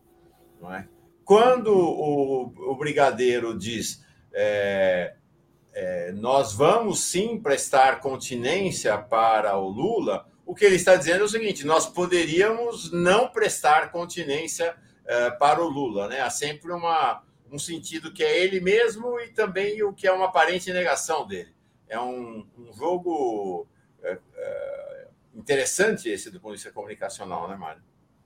É, nessa mesma linha do que você está falando, uh, Mauro, o, ainda mais agora, não é? Isso acontece. No, no, no, tempo das guerras híbridas, nos quais os militares são cada vez mais adestrados, uh, as mensagens uh, contraditórias e opostas são, são postas em prática e, e são feitas circular entre o público. Eu quero dizer o seguinte: você, você mesmo é, apoia o Lula e o Bolsonaro ao mesmo tempo. É, você presta continência ao Lula e tira uma foto com o Bolsonaro no dia seguinte. Você defende é, é, é, uma certa posição e é o primeiro a defender a posição oposta, é, para que outros não defendam no seu lugar. Você lidera e você comanda e determina a linha de oposição que vai ser feita à ideia que você lançou anteriormente. Então, essa se chama guerra híbrida. É uma espécie de ocupação de todos os espaços, tanto da situação quanto da oposição. E eles são treinados para esse tipo de coisa. O, o, o, então, ao mesmo tempo, o comandante da Força Aérea ele se habilita a ter um papel na sucessão caso Lula seja vitorioso e, ao mesmo tempo, mantém as posições do governo Bolsonaro é, se reforça dentro do governo Bolsonaro, apoiando os dois lados. Os militares, e essa é uma questão que eu lanço para o pro, pro professor Manuel Domingos, eles são guiados por questões ideológicas ou por questões corporativas? Eles são guiados por o que, o que é melhor para o que eles acham que é melhor para o Brasil ou o que é melhor para a força deles, para a arma a qual eles estão ligados e para e para o reforço de suas, vamos dizer, posições, assim por dizer, sindicais, econômicas, suas reivindicações de melhoria de vida corporativas. Não é? Pode ser que, que, que, que o comandante da Força Aérea já esteja pensando em, reforçar ainda mais as, a, as posições para obter ganho junto a um possível é, hipotético governo Lula, ou mesmo a sucessão dele na força. É? E pode ser que ele esteja preocupado realmente em vir mais numa hora mais decisiva, de vir com uma posição mais ideológica, como a, a do ex-ministro Vilas Boas. É? De qualquer forma, é, Bolsonaro não ficou alegre, mas também não, não vai romper com os comandantes das forças, vai tentar mantê-los junto de si e fazer cobranças internas. Não é? é esse jogo que se dá Agora, outra coisa que é possível, que é, nessa área da comunicação, que é importante trazer a público, é o papel de certos jornalistas nessa conexão entre militares e mídia e entre militares e a terceira via. É, os militares não jogam só com Bolsonaro ou Lula, eles jogam também com a possibilidade da terceira via.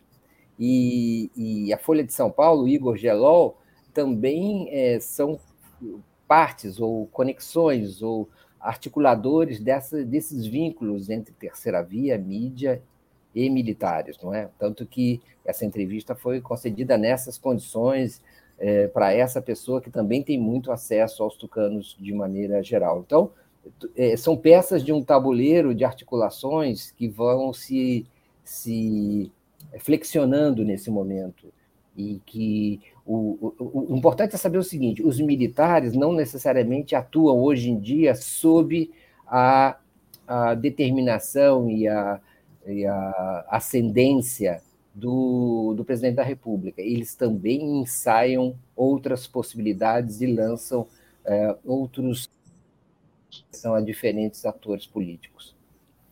Perfeito. Sabe, Mari Manuel, semana, ah, eu falei da entrevista semana passada, não, ela foi publicada segunda-feira agora, né? Faz bem menos tempo. O tempo vai escorrendo, a gente nem se dá conta disso. E aí, quando saiu a entrevista, eu mandei para o nosso Miola aqui, falei, ó, oh, Miola, novidade aqui, todo mundo, né? Um, tudo, poxa vida, coisa importante e tal. O Miola foi o primeiro a dizer assim: hum, Nesse angu tem caroço. Essa história não está bem contada. Não é essa história de conversão desse comandante à democracia está muito esquisita. Fala, Miola. É, é, incrível assim que nós vivemos uma, uma conjuntura que ela tem uma circularidade né, em relação a essa problemática. Né? A questão militar ela é um pano de fundo né, desta longa, interminável e incerta conjuntura em termos de desdobramentos que nós estamos vivendo hoje. Né? Nós temos um ator né, oculto na cena política nacional, mas que nem por ser oculto ou agir por baixo dos panos numa estratégia diversionista, né, de muita encenação, ele é, é uma força menos relevante. Eu diria que até a força preponderante, digamos assim, do ponto de vista do jogo de poder que está em curso, que são essa adesão né, organizada né, das cúpulas militares enquanto um projeto de poder. Então, nós vai e vem, nós estamos ao longo desse período acompanhando isso. É um governo cuja caracterização nos dispensa aqui de apresentá-lo, do seu recorte militar, né, e evidentemente que os militares eles são uma força que aporta né, um significado e um conteúdo né, e uma estratégia a esse governo que é mais preponderante que todas as outras, mesmo que eles lancem mão, por exemplo, dessas relações né, corruptas com o Congresso, fazem isso, na verdade, alugando e comprando né, deputados a partir de um esquema altamente corrupto, é uma corruptocracia né, verde-oliva, vamos chamar assim. Né, nunca se viu um esquema de tamanha corrupção do Estado brasileiro com o sistema das emendas secretas, fora a corrupção intrínseca ao próprio governo e às próprias Forças Armadas, tudo que a gente tem acompanhado. Eu acho que nós estamos vivendo uma situação que decididamente está tudo fora de lugar, está tudo errado. Né? e eu falo isto dos militares, mas falo hoje, por exemplo, quando a gente vê uma declaração, né, uma confissão, na verdade, do ministro Barroso, reconhecendo que a Dilma foi vítima de um golpe fraudulento, fraudulento, do impeachment fraudulento. Ou seja, nós estamos vivendo uma situação de uma, uma, absoluta idiosincrasia institucional, está tudo errado. Né? Que se nós tivéssemos uma, uma, uma, uma correlação social de forças né, menos desfavorável, né, talvez o próximo, próximo período se inaugure um ciclo político novo, nós estaríamos hoje discutindo a necessidade primordial do país enfrentar de maneira global e articulada o, a, a, uma constituinte está é, é, tudo corrompido, está tudo apodrecido, né? o nível de milicianização das instituições e tal, e o papel que tem os militares né? nesse jogo, etc. Então, eu faço esse comentário porque nós estamos vendo uma situação desse funcionamento normal das instituições que está nos levando, nos levou, nos trouxe ao precipício, né? e é um desafio enorme no né? próximo período. Eu acho assim que tem uma, eu veria assim que dentro dessa encenação geral a gente tem que começar admitir, né, na verdade, que é um pouco que o Manuel traz aqui também, o Mário Vitor repercute, sobre este jogo de encenação, um jogo permanente, que nós sempre lidamos com uma certa dualidade, a gente nunca tem a certeza e a clareza do que está acontecendo. Sempre tem um texto subliminar, né? sempre tem uma, uma, necessidade, a criação permanente de uma crise institucional que, na verdade, é um caos programado né, que é um método de funcionamento a quente que eles entendem né, que é assim que se faz a política. Eles estão num campo de batalha, um teatro de operações de guerra, e os inimigos são os próprios brasileiros. Né? Os inimigos são aqueles que ideologicamente eh, eh, dissentem desta, desta visão deles reacionária, né, ultraconservadora, ultraliberal, né, anticomunista, etc. Isso que eles são. Então, eu, é, é, eu vejo muito por aí, eu acho que os militares eles sofreram um abalo sísmico em relação ao seu projeto de poder, né, que eles eh, imaginavam né, que eh, estariam entrando numa etapa né, de consolidação de um projeto de poder no país, e esse projeto ele teve dois fatores que, eh, digamos, abalaram né, as pretensões deles. O primeiro que a própria pandemia, o desastre, eles faziam uma aposta da pandemia, ela que poderia ser uma gripe passageira, ela ela teve uma implicação enorme e afundou junto a imagem das Forças Armadas com uma condição irresponsável, criminosa e desastrosa né, de um general da ativa do Exército Brasileiro, autorizado pelo seu comandante a estar naquele posto, cumprindo essa missão. E o segundo fator, que talvez seja o mais relevante, que foi um verdadeiro tsunami político, foi o 8 de março, quando naquela, na, naquela tentativa do ministro Fachin de salvar Lava Jato, ele acabou criando uma condição da reabilitação dos direitos políticos do Lula.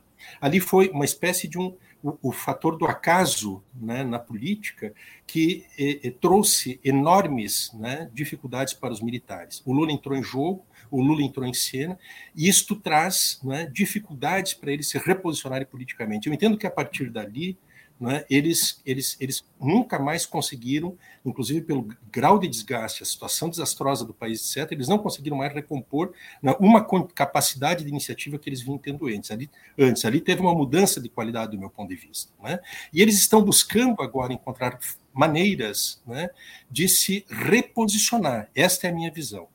Reposicionar. E esse reposicionamento em relação ao futuro, diante de uma realidade que é, primeiro, praticamente líquido e certo que o Bolsonaro não se reelege e que todas as outras alternativas anti-Lula, inclusive o próprio Sérgio Moro, que é muito apoiado por um dos setores dentro das cúpulas militares, como por exemplo o, o general eh, eh, eh Santos Cruz, que ele apenas simula dissidência em relação ao projeto geral estratégico, na essência eles têm o mesmo projeto, mas ele batalha, ele milita muito por uma viabilidade de uma candidatura a Moro, e se não der a candidatura a Moro, qualquer candidatura anti-Lula que eles possam fazer. Esta hipótese também está praticamente comprometida, e, portanto, eles estão diante de uma situação que é como preservam um papel de futuro nisso que eles se auto-atribuem né, como um papel de tutela, um papel de controle, um papel de, né, de, de, contenção da democracia. Eles são, né, do ponto de vista deles, eles é que são né, os donos dos destinos da nossa nação. Então, eu estou vendo um pouco por aí, que é um processo de recomposição, uma tentativa de um reposicionamento, num cenário em que eles estão progressivamente encontrando dificuldades maiores para conseguir perseverar no seu projeto de poder, na sua estratégia não é, que eles vinham traçando, e, portanto, nós estamos diante de um. E são vários movimentos, depois eu comento aqui, que, do meu ponto de vista, eles vêm fazendo via mídia, e é interessante aqui que o Mário lembra do assunto. A Folha de São Paulo e o UOL se a gente pegar esse roteiro, esse itinerário de 30 de dezembro para cá, depois eu posso reproduzir para vocês, a gente vai ver que tem um fio de coerência em relação a isto que está acontecendo, ao que está sendo vocalizado e as mensagens subliminares, dúbias que estão sendo né, oferecidas eh, à opinião pública brasileira. E a Folha de São Paulo e o UOL estão cumprindo um papel que antes o Estadão cumpria, em, em essência. Né? E a Folha está cumprindo hoje, que é esse papel mesmo, né? de, um, de como eles estão, eh, como cavalos de Troia, entrando no debate público né, através do meio de comunicação. Legal. Interessante, né? Tem muito mais coisa no ar do que aviões de carreira, alguém já disse. É... O Carlos Alberto Veloso Lopes diz assim: Bom dia. A discussão importante é que a PF autoriza e tem a obrigação de fiscalizar clubes de tiro e empresas de segurança, expedindo autorização para a compra de armas. O Exército só rastreia o ingresso de armas. Realmente é uma discussão bem importante, mas hoje não vai dar para entrar na nossa agenda, Carlos Alberto. Não estava na nossa pauta. Ele diz assim: o rastreamento das armas se encerra quando a PF e o clube de tiro ou a empresa de segurança informa que recebeu as armas munições. Se a empresa ou o clube de tiro é de fundo de quintal, é responsabilidade da PF fiscalizar. Realmente um tema muito, muito importante, sobretudo para o novo momento que se abrirá no país. Gilberto Curvinal. Os militares aprenderam bem a lição do Centrão. Qualquer que seja o governo, estaremos nele para manter nossa boquinha, bocona de privilégios. Esse é um tema que surge a partir até do artigo do professor Manuel Domingos Neto. Enquanto o Miola falava, eu coloquei na tela esse, essa reportagem, esse, esse artigo, na verdade, do Barroso, que foi o tema dessa manhã, é, que é ele admitindo que não teve pedalada fiscal nenhuma, que a, a, a Dilma caiu. Em outras palavras, ele não usa a palavra, é importante que se diga, né, mas ele por um golpe. Ele fala: não, a Dilma caiu por falta de sustentação política, mas até onde eu sei, não existe a possibilidade de um presidente ou uma presidenta da República cair por falta de sustentação política. Acho que eu li um pouquinho a Constituição para saber disso. Então, em outras palavras, foi golpe. A repercussão foi tão grande, gente, que foi parar na Globo agora de manhã. Olha que coisa impressionante. E aí, Mário, vou pedir para a gente abrir um breve parênteses aqui, você comentar isto. Vejam aqui a nossa manchete nesse assunto. O assunto está bombando hoje é, em todo canto, no Twitter, e como eu falei, foi parar na Globo. Está aqui no programa da Fátima Bernardes, agora de manhã. Vocês estão vendo aqui no. Deixa eu subir isso aqui. Uh, vocês estão vendo aqui no fundo, olha, olha, olha atrás dela aqui a palavra golpe. Olha aqui a palavra, a palavra golpe. Eles fazem lá um, um, uma nuvem né, das palavras que estão bombando de manhã, e aí está lá. Foi golpe.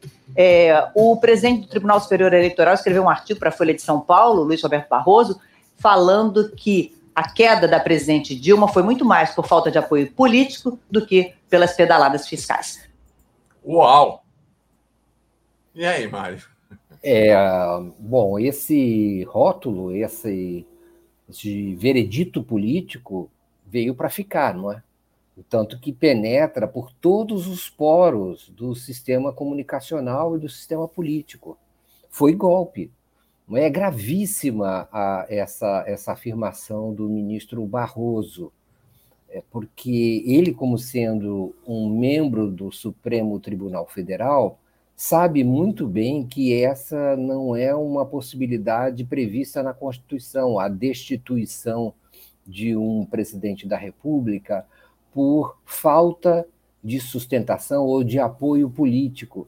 E ele é, traz a público esse tipo de avaliação de que ela não foi derrubada por ilegalidades, mas por falta de apoio político, e ainda faz questão de dizer, o ministro Barroso faz questão de escrever dizendo que isso não é golpe porque está previsto na Constituição, mas não está previsto na Constituição. Falta de suposta falta de apoio político tem que ser medida especificamente em relação a um voto de confiança ou de desconfiança no sistema parlamentarista, e o sistema brasileiro não é parlamentarista, é, pelo, pelo, pelos deputados, pelos parlamentares. Não, é? não foi isso que aconteceu. O ministro implicitamente ou explicitamente reconhece de fato que houve uma ilegalidade, embora ele diga que não há. Isso é que é grave. O ministro do Supremo Tribunal Federal lançar um, mão de um argumento fora da lei para justificar a, a, derrubada de uma presidenta constitucionalmente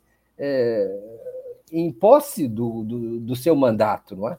É, é realmente é inacreditável, é surreal, não é? é esse, esse tipo de é, argumento é, sem qualquer tipo de sustentação jurídica, feito por quem é responsável e guardião da Constituição brasileira. É, mostra que nós estamos realmente num, num regime que está de pernas para o ar. E ele vem a público para falar esse tipo de coisa e instituir. O ministro Barroso institui um novo tipo de legalidade no Brasil. Não ilegal, inconstitucional, fora da lei.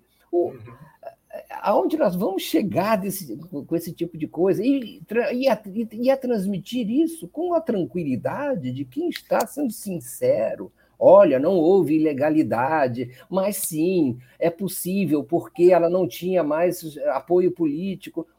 Gente, era, é, é isso que o Supremo está lá para impedir, não é? Que, que, vamos dizer, movimentos de opinião pública ou mesmo de sustentação política derrubem um sistema jurídico inteiro, o sistema jurídico da legalidade. De fato, é, era, é, é necessário reinstituir a presidenta Dilma de seu mandato, enquanto ou, haver algum tipo de é, refundação da ordem constitucional, porque ela foi quebrada inevitavelmente, e isso está atravessado, evidentemente, por que vem a público esse tipo de versão, é porque essa questão não está resolvida nem mesmo para o Supremo Tribunal Federal. Ele não sabe ainda por que, que a ministra, a presidenta Dilma foi derrubada e fica inventando uh, ilegalidades. É uma vergonha. É isso aí. É, há, há, inclusive, muita gente que defende que a posse, na posse de Lula, a faixa seja passada de Dilma para Lula, né? e não de Bolsonaro. Aparentemente, Bolsonaro, inclusive, sairá pelas port pela porta dos fundos. Não será a primeira vez é, na história brasileira. Figueiredo assim o saiu. Quero saudar Sara Góes, que chega aqui como nova membra da Pós TV 247, uma pessoa Mauro, muito querida aqui por todos, todas, todos nós. Fala. Se Lula foi eleito, né? Isso ah, é sim. muito importante dizer. Na eventualidade de Lula vir a ser eleito. Manuel, você escreveu um artigo, mas eu queria vincular um artigo que é sobre essa questão, né? É, o, como o poder político vai se relacionar com os militares depois desse tempo tão terrível que a gente está saindo agora. Mas talvez você pudesse analisar esse assunto para nós, dando um passo atrás, para olhar os movimentos que aquele que está se apresentando como o grande fiador desse processo, depois que uh, o, o ex-chefe máximo do Exército saiu de cena, o, por favor, me ajudem, gente, o que fez o tweet. Vilas Boas. Vilas Boas não é? Então agora aparentemente o comandante dessa extrema direita militar é o ministro da Defesa, o Braga Neto. Então eu queria vincular esse papel que Braga Neto está tendo nesse momento, até com ambições, né, de ser candidato a vice na chapa do Bolsonaro, com isto que é o lugar que os, que os militares podem e devem ocupar no próximo governo.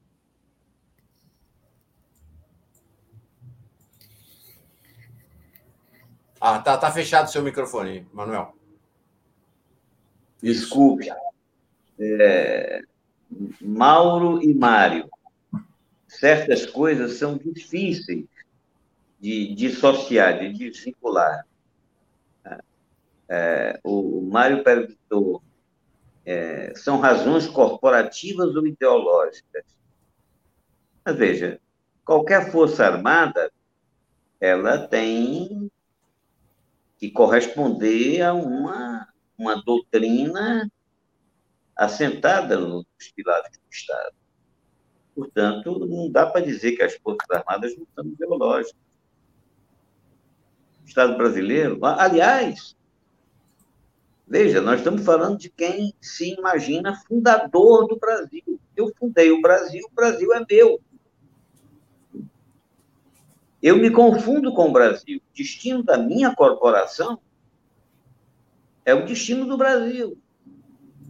Na verdade, Mário, todas as corporações fundaram o Brasil, em particular o Exército e a Marinha, que disputam a quem apareceu primeiro, quem tomou as primeiras iniciativas, no sentido de, de da emergência dessa sociedade que nós conhecemos como brasileira. Eu fundei a Sociedade Brasileira lá em Guararapes, nela mando eu. Mais ou menos assim que agiram ah, até agora, solicitando direito de, de conduzir os destinos. Houve, por acaso, algum momento, desde o final da, da, desde o final da monarquia, houve algum momento em que os militares deixaram de jogar papel decisivo história de voltar para o quartel, o que, que significa isso? Voltar para o quartel? Se volta para o quartel, para quê? Para planejar o próximo tomada, para planejar a próxima pitada, a próxima rasteira. Nesse sentido, viu, Mário, que eu digo que o problema mais grave para quem pensa na de, uma, de um país mais justo e soberano a partir da, da, das eleições, terá que é, saber o que fazer da Força Armada. Vejam como esse debate é frágil, né? As pessoas facilmente chegam de tem que mudar o ensino militar, mas como é que se muda o ensino militar, né? toda vida que se muda o ensino militar, aí há clivagens, forçosamente há clivagem, há conflito da revolução, da revolta. Outros dizem tem que voltar para o próprio Lula, né? uma fala dele, tem que ele, ele não disse, mas ele sugeriu. Né? Eu dei condições para engenharia militar, é, é para isso, é para construir estrada, para grande empreiteira. Eles vão se contentar com esse papel? O que será feito né, dessa máquina poderosa? Eu, uh, mal, assisti com muita atenção a fala dessas garotas maravilhosas, dessas mulheres maravilhosas que você entrevistou, todas elas confiantes Lula e em que instituições Lula governará? Ou qualquer um outro que seja eleito. O Mário terminou de fazer uma referência aí, que as coisas estavam de perna para o ar, mais ou menos isso. Não me lembro exatamente a, a expressão, mas que a ruína institucional ela está instaurada. Vejam bem, é, uma das. E, e, e, e Mário acenou para a Constituinte. Eu acho que a, a, palavra de ordem da Constituinte, ela vai entrar, ela não está na pauta. Que está na pauta é ganhar a eleição. É isso nós temos que fazer. Claro. Nós temos que fazer isso. Agora, Perfeito. dá para fugir de uma reestruturação institucional, Lula vai distribuir renda, vai garantir autonomia política altiva e ativa, proteção indígena, proteção com que instituições? O pouco que tinha foi destruído. Ou está sendo destruído aí a passos largos. E a instituição principal, sem a qual não há lei, sem a qual não há, o Supremo, a voz do Supremo seria nada se tivesse instrumento de força. E, é, e foi esse instrumento de força o pilar disso que nós tanto repetimos, golpe, golpe, golpe. O ministro é, Barroso terminou de confessar um crime. Isso aqui é verdade, ele terminou de confessar um crime. Quem o prenderá? Quem vai prender? O, o, o, outro lá, o, o, o Júnior, o Brigadeiro Júnior, digo Júnior porque o pai dele, o pai dele era comandante da FAB. O Brigadeiro Júnior terminou de cometer também um crime. Ele tinha que ter ficado calado. Você está armado, meu irmão? Você está armado com arma que eu pago, então se cale. Se cale e me obedeça. Eu sou o povo brasileiro. Porque se você se meter no jogo político, você está sendo um criminoso e um covarde. Porque você está de armas nas mãos e eu não estou. Você é um covarde. Quer ser político? Tira as armas. Vamos aqui para o microfone, vamos para o voto, vamos para a disputa, vamos para o debate. Tira as armas. E não adianta só chegar e, e entrar na reserva. Não, porque mesmo na reserva ele continua influenciando. Tem que ter uma boa quarentena. Porque o reservista fala e o, e o, e o que está nativo acompanha. Então, enfim, para concluir, a reconstrução do Brasil é, era muito difícil. E eu vejo que o debate em torno do, dos instrumentos de força ele ele está atrasado. Fazer o que com o Exército, a Marinha a Aeronáutica? Fazer o que com os órgãos de segurança interna? Continuar do mesmo jeito? Se continuar do mesmo jeito, teremos democracia assegurada? É isso que o meu artigo coloca em pauta. Obviamente que eu não ofereço nenhuma alternativa, nenhuma saída, programa, eu simplesmente digo o seguinte: olha, se não encarar essa discussão, não vai ter futuro sólido. Nós estamos brincando de democracia. É isso. Miola. Eu queria avançar uma peça, se você me hum. permitir, mas claro que faça, faça as considerações que você achar relevante, que é, a partir dessa fala do Manuel e das reflexões do Mário antes, o que, que cumpre a um eventual, para fazer a, a, a, a, ponderação que o, Mário, a que o Mário nos obrigou, no eventual futuro governo Lula, como deve, ou qual sua indicação para como deve se comportar este governo em relação às Forças Armadas? Não, primeiro, viu, Manuel, eu que tinha mencionado aqui, digamos, em, em termos né, e, e, políticos e teóricos, mais teóricos do que propriamente com viabilidade na conjuntura que nós vivemos, a exigência que tem de uma constituinte. Mas as condições para convocá-la, elas são muito desfavoráveis, do meu ponto de vista. Nós estamos diante de uma situação que é de uma situação é, de uma ordem rompida e corrompida.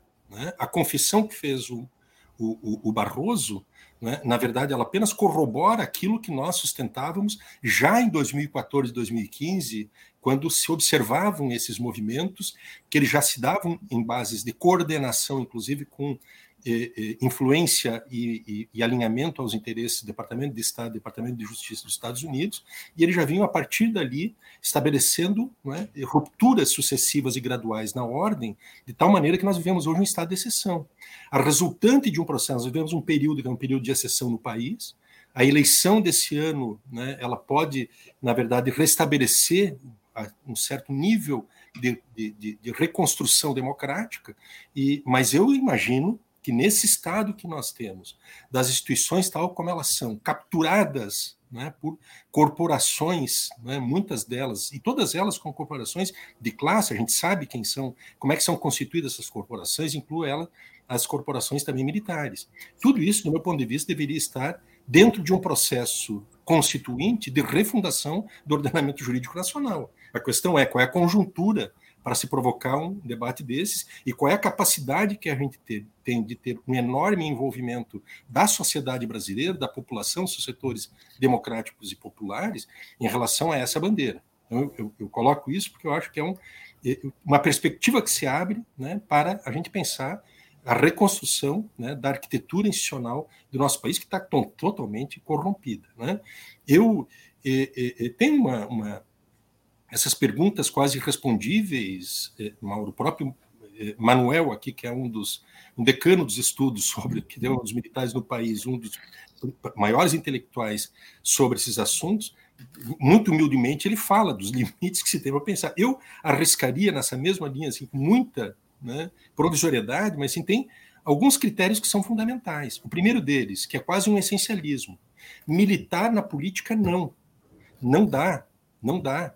E, e, e, os militares eles são incompatíveis com a democracia. Eles não se submetem a governos democráticos, eles não submetem ao poder civil. E eles mais, eles representam não só um desbalanceio e uma assimetria no jogo político, mas uma ameaça ao jogo político. Uma vez que o poder que eles têm não é o poder da persuasão, o poder da palavra, o poder do convencimento, é o poder das armas. Então, o primeiro aspecto para mim é que os militares, né, eles têm que é, é, é, saírem, não, é? não têm que ser convidados a vir para o debate político. É um erro brutal. Se há um, se há um crime cometido pelo, pelo brigadeiro Batista, nessa entrevista que ele deu à Folha de São Paulo, e é, é, também é um absoluto erro de um jornal trazer para a arena política uma entrevista de um comandante militar, não para ele falar sobre assuntos técnicos da sua força, mas para falar sobre política. Mas isso é um erro, é um erro primário, e que nós muitas vezes, inclusive, é, é, somos descuidados e fazemos isso.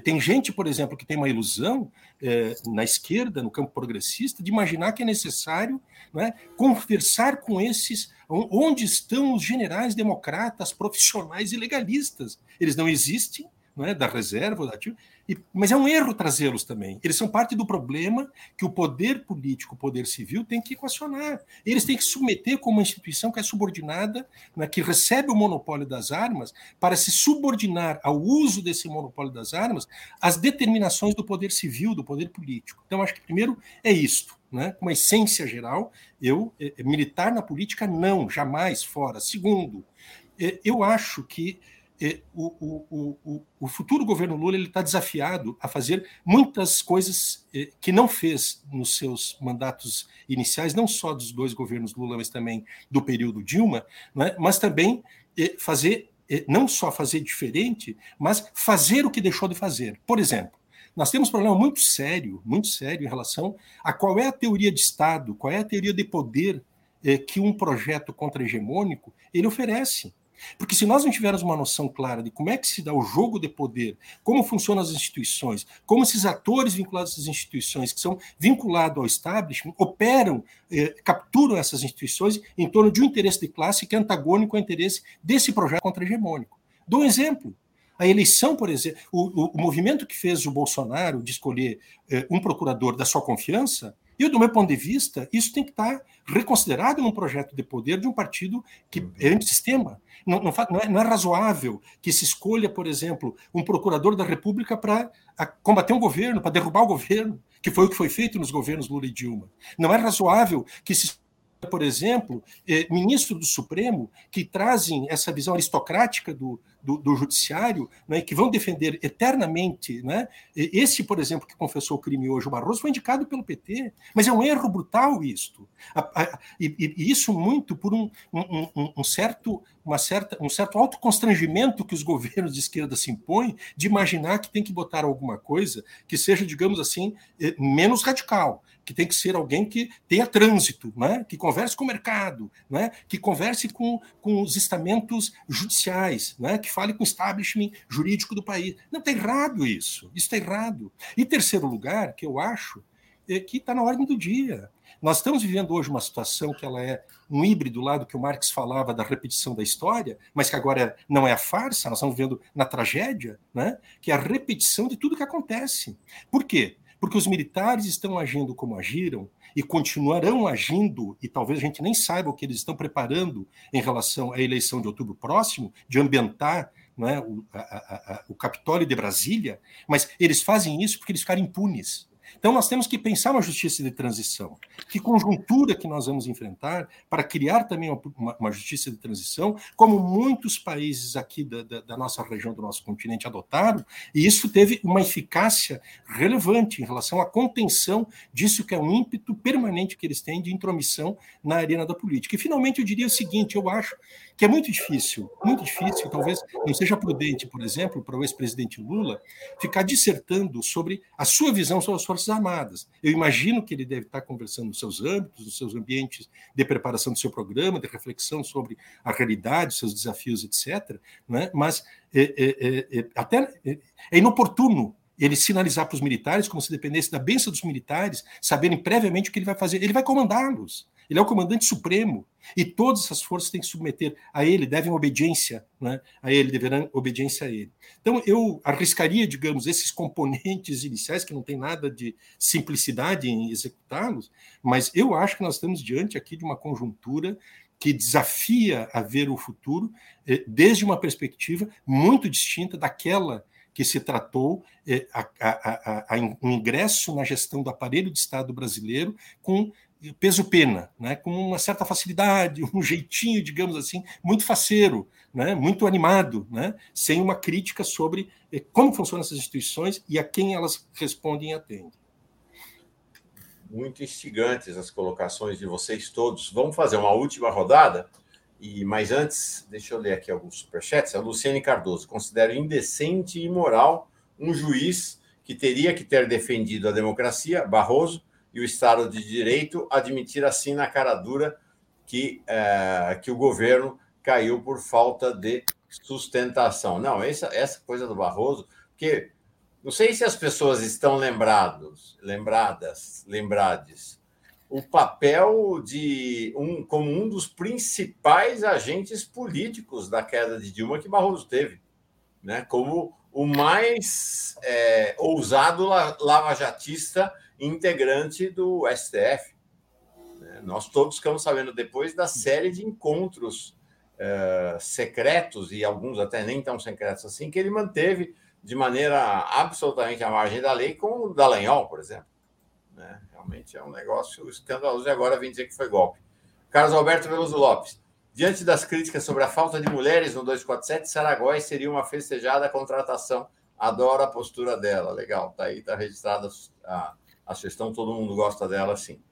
É, Mauro no giro com um excelente trio de analistas. Né? O, depois eu reparei que nós, nós somos, em geral, os três M's, hoje os quatro M's, né? Então, Miola, Mário, Manuel e Mauro. Então, os quatro M's aqui. A Sueli Ramos diz assim: Miola avisa, Lula está sendo ingênuo novamente. Mário, não sei, e parece que, do ponto de vista da, da lógica da comunicação. Ah, perdão, perdão, tem mais aqui é, duas mensagens. A Reginalíssima, reconduzir Lula no Planalto no primeiro turno é preciso. Será num cenário de muitas tensões, mas vale a pena para garantir o futuro do Brasil e do povo. Luiz Carlos Reis, caberia à democracia criar quarentena de militares que seja eficiente no desarmamento físico e da alma ou qualquer coisa que dê significado a isto para que ele se credencie à atividade política. Foi o Miola que falou exatamente da necessidade da quarentena. Mário, você não acha que um gesto para a sociedade importante seria Lula nomear um civil para o Ministério da Defesa novamente, retomar essa prática que foi rompida depois do golpe? Mas não tenha dúvida, é, isso eu creio que será feito assim, por mais que os militares possam é, eventualmente vir a reagir ou a, a, defender outra outra pessoa naquele naquele cargo, não é? é?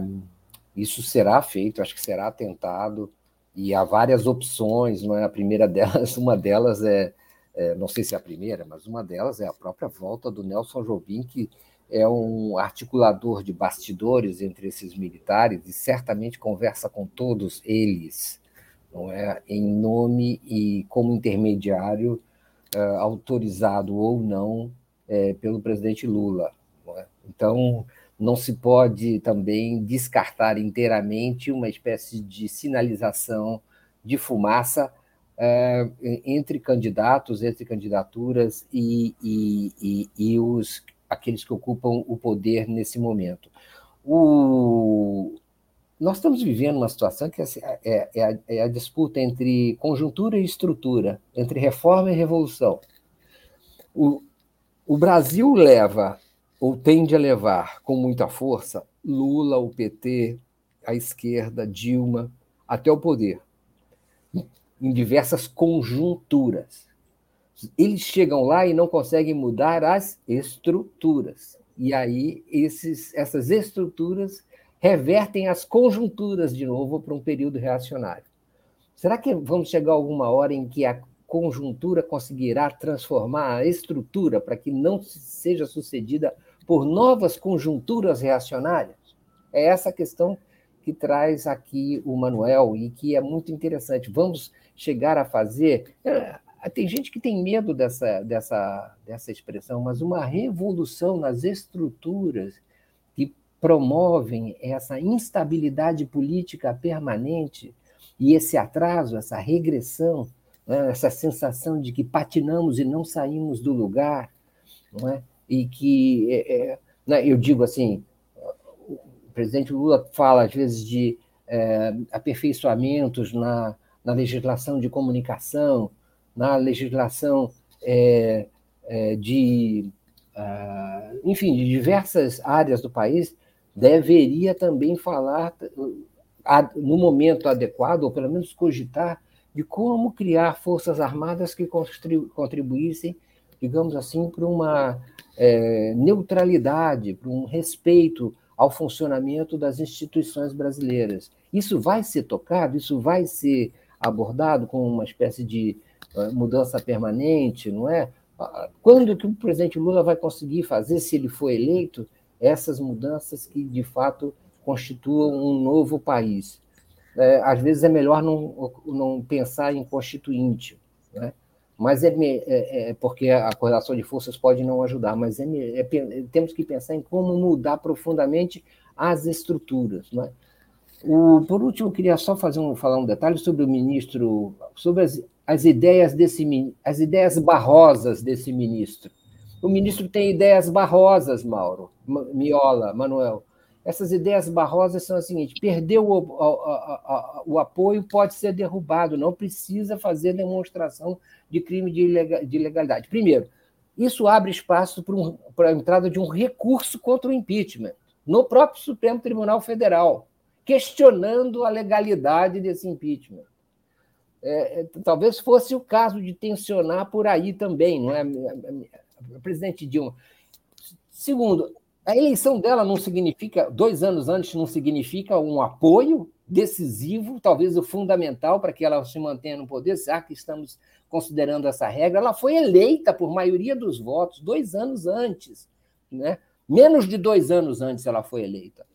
É, terceiro, se essa regra valer, essa regra ilegal e barrosa, se ela, se ela valer, o, João Dória não tem apoio em São Paulo, tem 4% de apoio em São Paulo, não deveria, ser, não deveria ser derrubado. Qual é o apoio que vale? É o dos parlamentares? É o da mídia? É o das pesquisas de opinião pública? Que legalidade é essa que o ministro, que, que as ideias barrosa, barrosas de um certo ministro do Supremo Tribunal estão fundando? Não é? É a, constituir, é a Constituição que está em jogo nesse momento e o ministro sai desavergonhadamente a público para defender ideias ilegais. Câmbio. Maravilha. Sabe uma questão que me intriga, Manuel? Porque eu olho para essa questão dos militares e parece ser um enigma sem solução. No seguinte sentido, que é, ok, e que desenho de forças armadas é possível? Ou que refer... eu olho para a América Latina que não vejo nenhuma referência de um desenho de forças armadas que a gente possa adotar aqui. Enfim, existe um exemplo, existe de fato uma inspiração, porque senão a gente fica, me parece que encaixotado numa. É, né, nesse, nesse enigma sem solução. Você não tem um projeto efetivo para substituir a esse que está existente. Existe um projeto? não existe, é, e, mas precisa existir. As Forças Armadas é, têm uma curiosidade, elas se copiam mutuamente. Nada se parece mais com um militar chinês do que um militar russo, o norte-americano, o francês, o brasileiro. Há padrões comportamento, mas o conjunto da máquina é incomparável, porque eles atendem aqui aos desígnios do Estado. Eles correspondem a realidades sociais. Eles têm atrás de si, cada máquina dessa tem atrás de si um histórico, uma personalidade própria. No caso do Brasil, é a, eu diria que é a personalidade confusa. Jefferson, te lembra, é, quando eu insistia que nós temos um militar que é metido a, a militar, a policial e a político.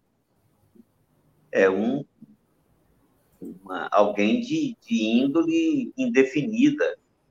Um alguém trilema. de. Enfim, é, é o trilema, né? Mas é isso. Não há exemplos, mal. Não há exemplos. Depende dos recursos país, da dimensão do país, dos vizinhos e tudo. E de toda, de toda forma, me permitam dizer, eu quebro a cabeça nos últimos tempos. O, o, o- Nós oferecemos esse ano que passou um curso, quatro meses, de introdução ao estudo militar. Ao longo desse período todo, eu fui rascunhando, estou sem conseguir concluir,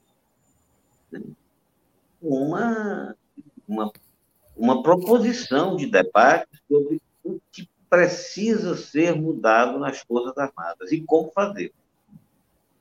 Que mudança? E digo a vocês, é um desafio intelectual, um desafio político, porque mexer com isso são máquinas as mais complexas. Não existe no aparelho de Estado nenhum instrumento mais complexo que o instrumento.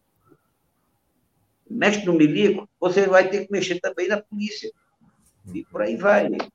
É, é um negócio muito difícil. Eu sugiro que a imprensa independente né, agarre essa temática e ofereça aos brasileiros elementos para que se reflitam sobre isso.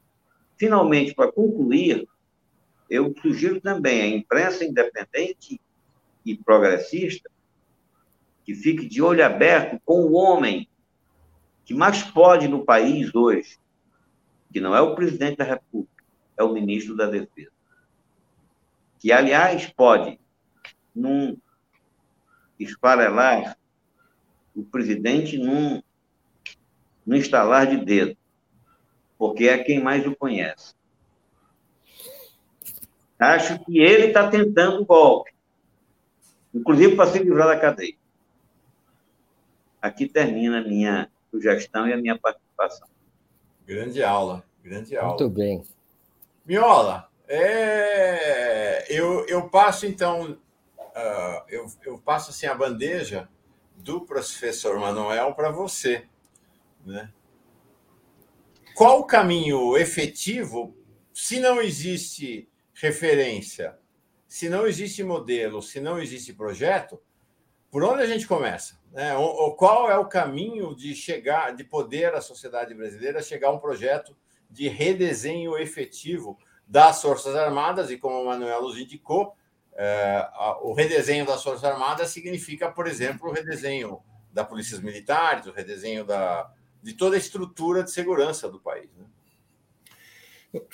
Tu, estás querendo que eu responda aquilo que o Manuel, sendo Manuel, diz que é complexo responder, mas não, eu, o que eu acho, assim, antes de mais nada, né? Se a vida nos ensina, nós temos que aprender.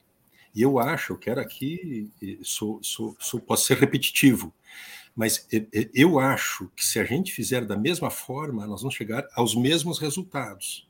Agir como se agiu no passado, nós vamos chegar a resultados coincidentes desses resultados.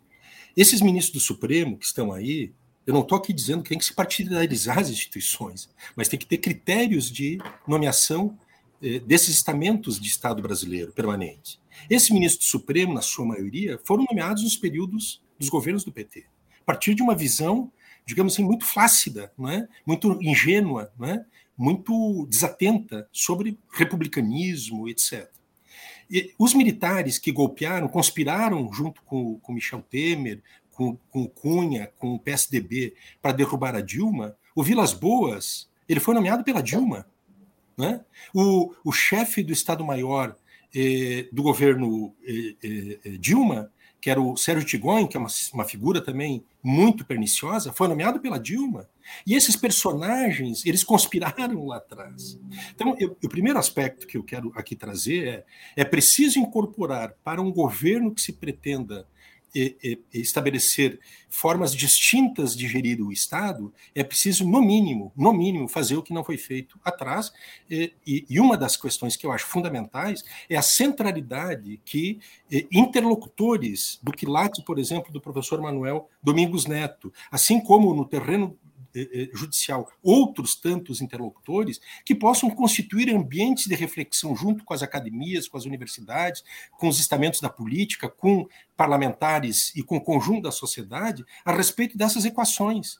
Então, eu acho que isso é o primeiro. Isso não houve. Não, o Manuel está aqui, ele pode dizer quantas vezes foi chamado para opinar sobre escolhas em relação à, à, política de defesa do país, as escolhas equivocadas que foram feitas, por exemplo, em relação a mandar em nome um, da busca de um assento no Conselho Nacional de Segurança da ONU, mandar gente para minustar esta gente que foi eh, eh, adestrada, né, esses militares, esses comandantes foram adestrados a, a, a, a fazer a contra-insurgência, né, a, atacar o próprio povo, e trouxeram para cá eh, as, as GLOs da vida, a, colocação desses generais em postos-chave durante as Olimpíadas, durante... tem coisa que a gente sabe que deu errado, e é incompatível não é, com as funções que bem pertinazmente aqui o Manuel comenta, né, que fazem parte de um trilema dos militares.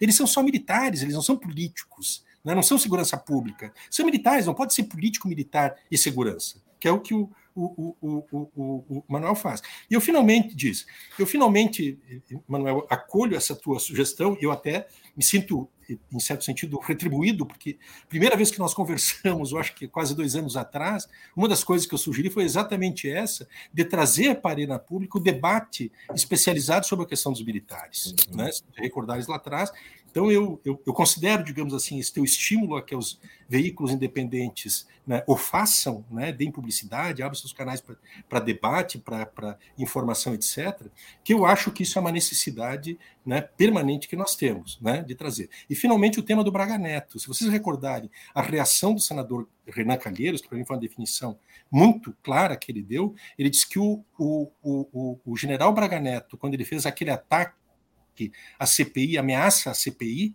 né? Vocês lembram que fez uma nota assinada por ele pelos três comandantes? O Renan Calheiros disse que este elemento é perigoso para a democracia. Ele não pode continuar onde ele está. Ele continua lá, que é o Braga Neto, né? Que é o, o, o, cara que mais sabe, né, e talvez seja o grande sócio dos crimes do clã dos Bolsonaros, ele conhece tudo do Rio de Janeiro, as milícias e tal, e tem esse poder hipertrofiado, né, e, e, e é talvez é, dessas figuras mais perniciosas que nós temos na política brasileira, mais perigoso seguramente que é o, o Braga Neto e tem que ficar atento a, a tudo o que ele faz ou esconde, não é, que faz por outros meios.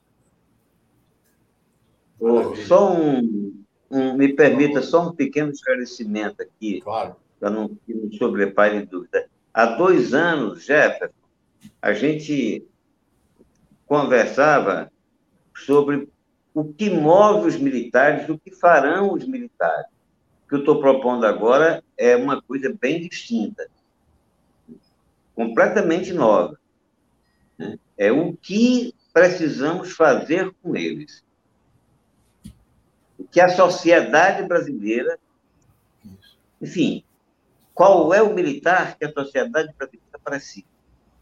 Essa temática não me consta ter sido ainda colocada em pauta, a não ser pelos corpos militares através da, do, do, dos planos apresentados ao Congresso, e que, a meu ver, não vale nada. Exatamente. O Nilo Alves diz assim: não vejo por que termos forças armadas no país e nem PMs, mas em existindo deve seguir um princípio básico: o povo não é inimigo. Essa é uma questão. De fato, há vários países no mundo que não têm forças armadas. O problema para nós aqui é que são paizinhos assim, ó, desse tamanho assim, é tudo país muito pequenininho, né, em situações regionais muito específicas, né?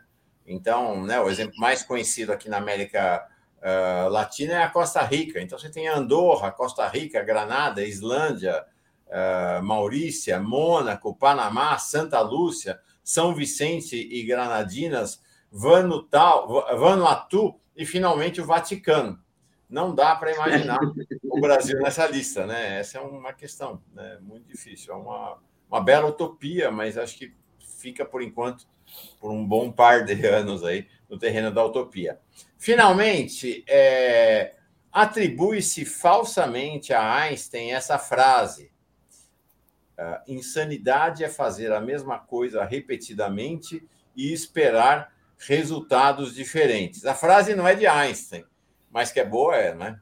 Eu talvez trocasse insanidade, porque aí a definição de insanidade acho que não cabe aqui, mas isso que o Miola nos traz, né?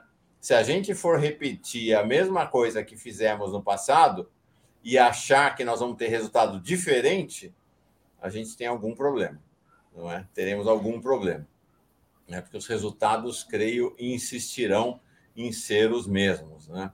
Na política, na, eh, na economia e na aritmética também. Dois mais dois. É, gente, obrigado. Acho que foi um debate bem interessante, realmente. Separei aqui algumas frases dos três aqui, muito emblemáticas, aí para a gente poder manchetar no fim de semana. Mário, obrigado. Te vejo hoje à noite no Boa Noite 247, é isso? É isso.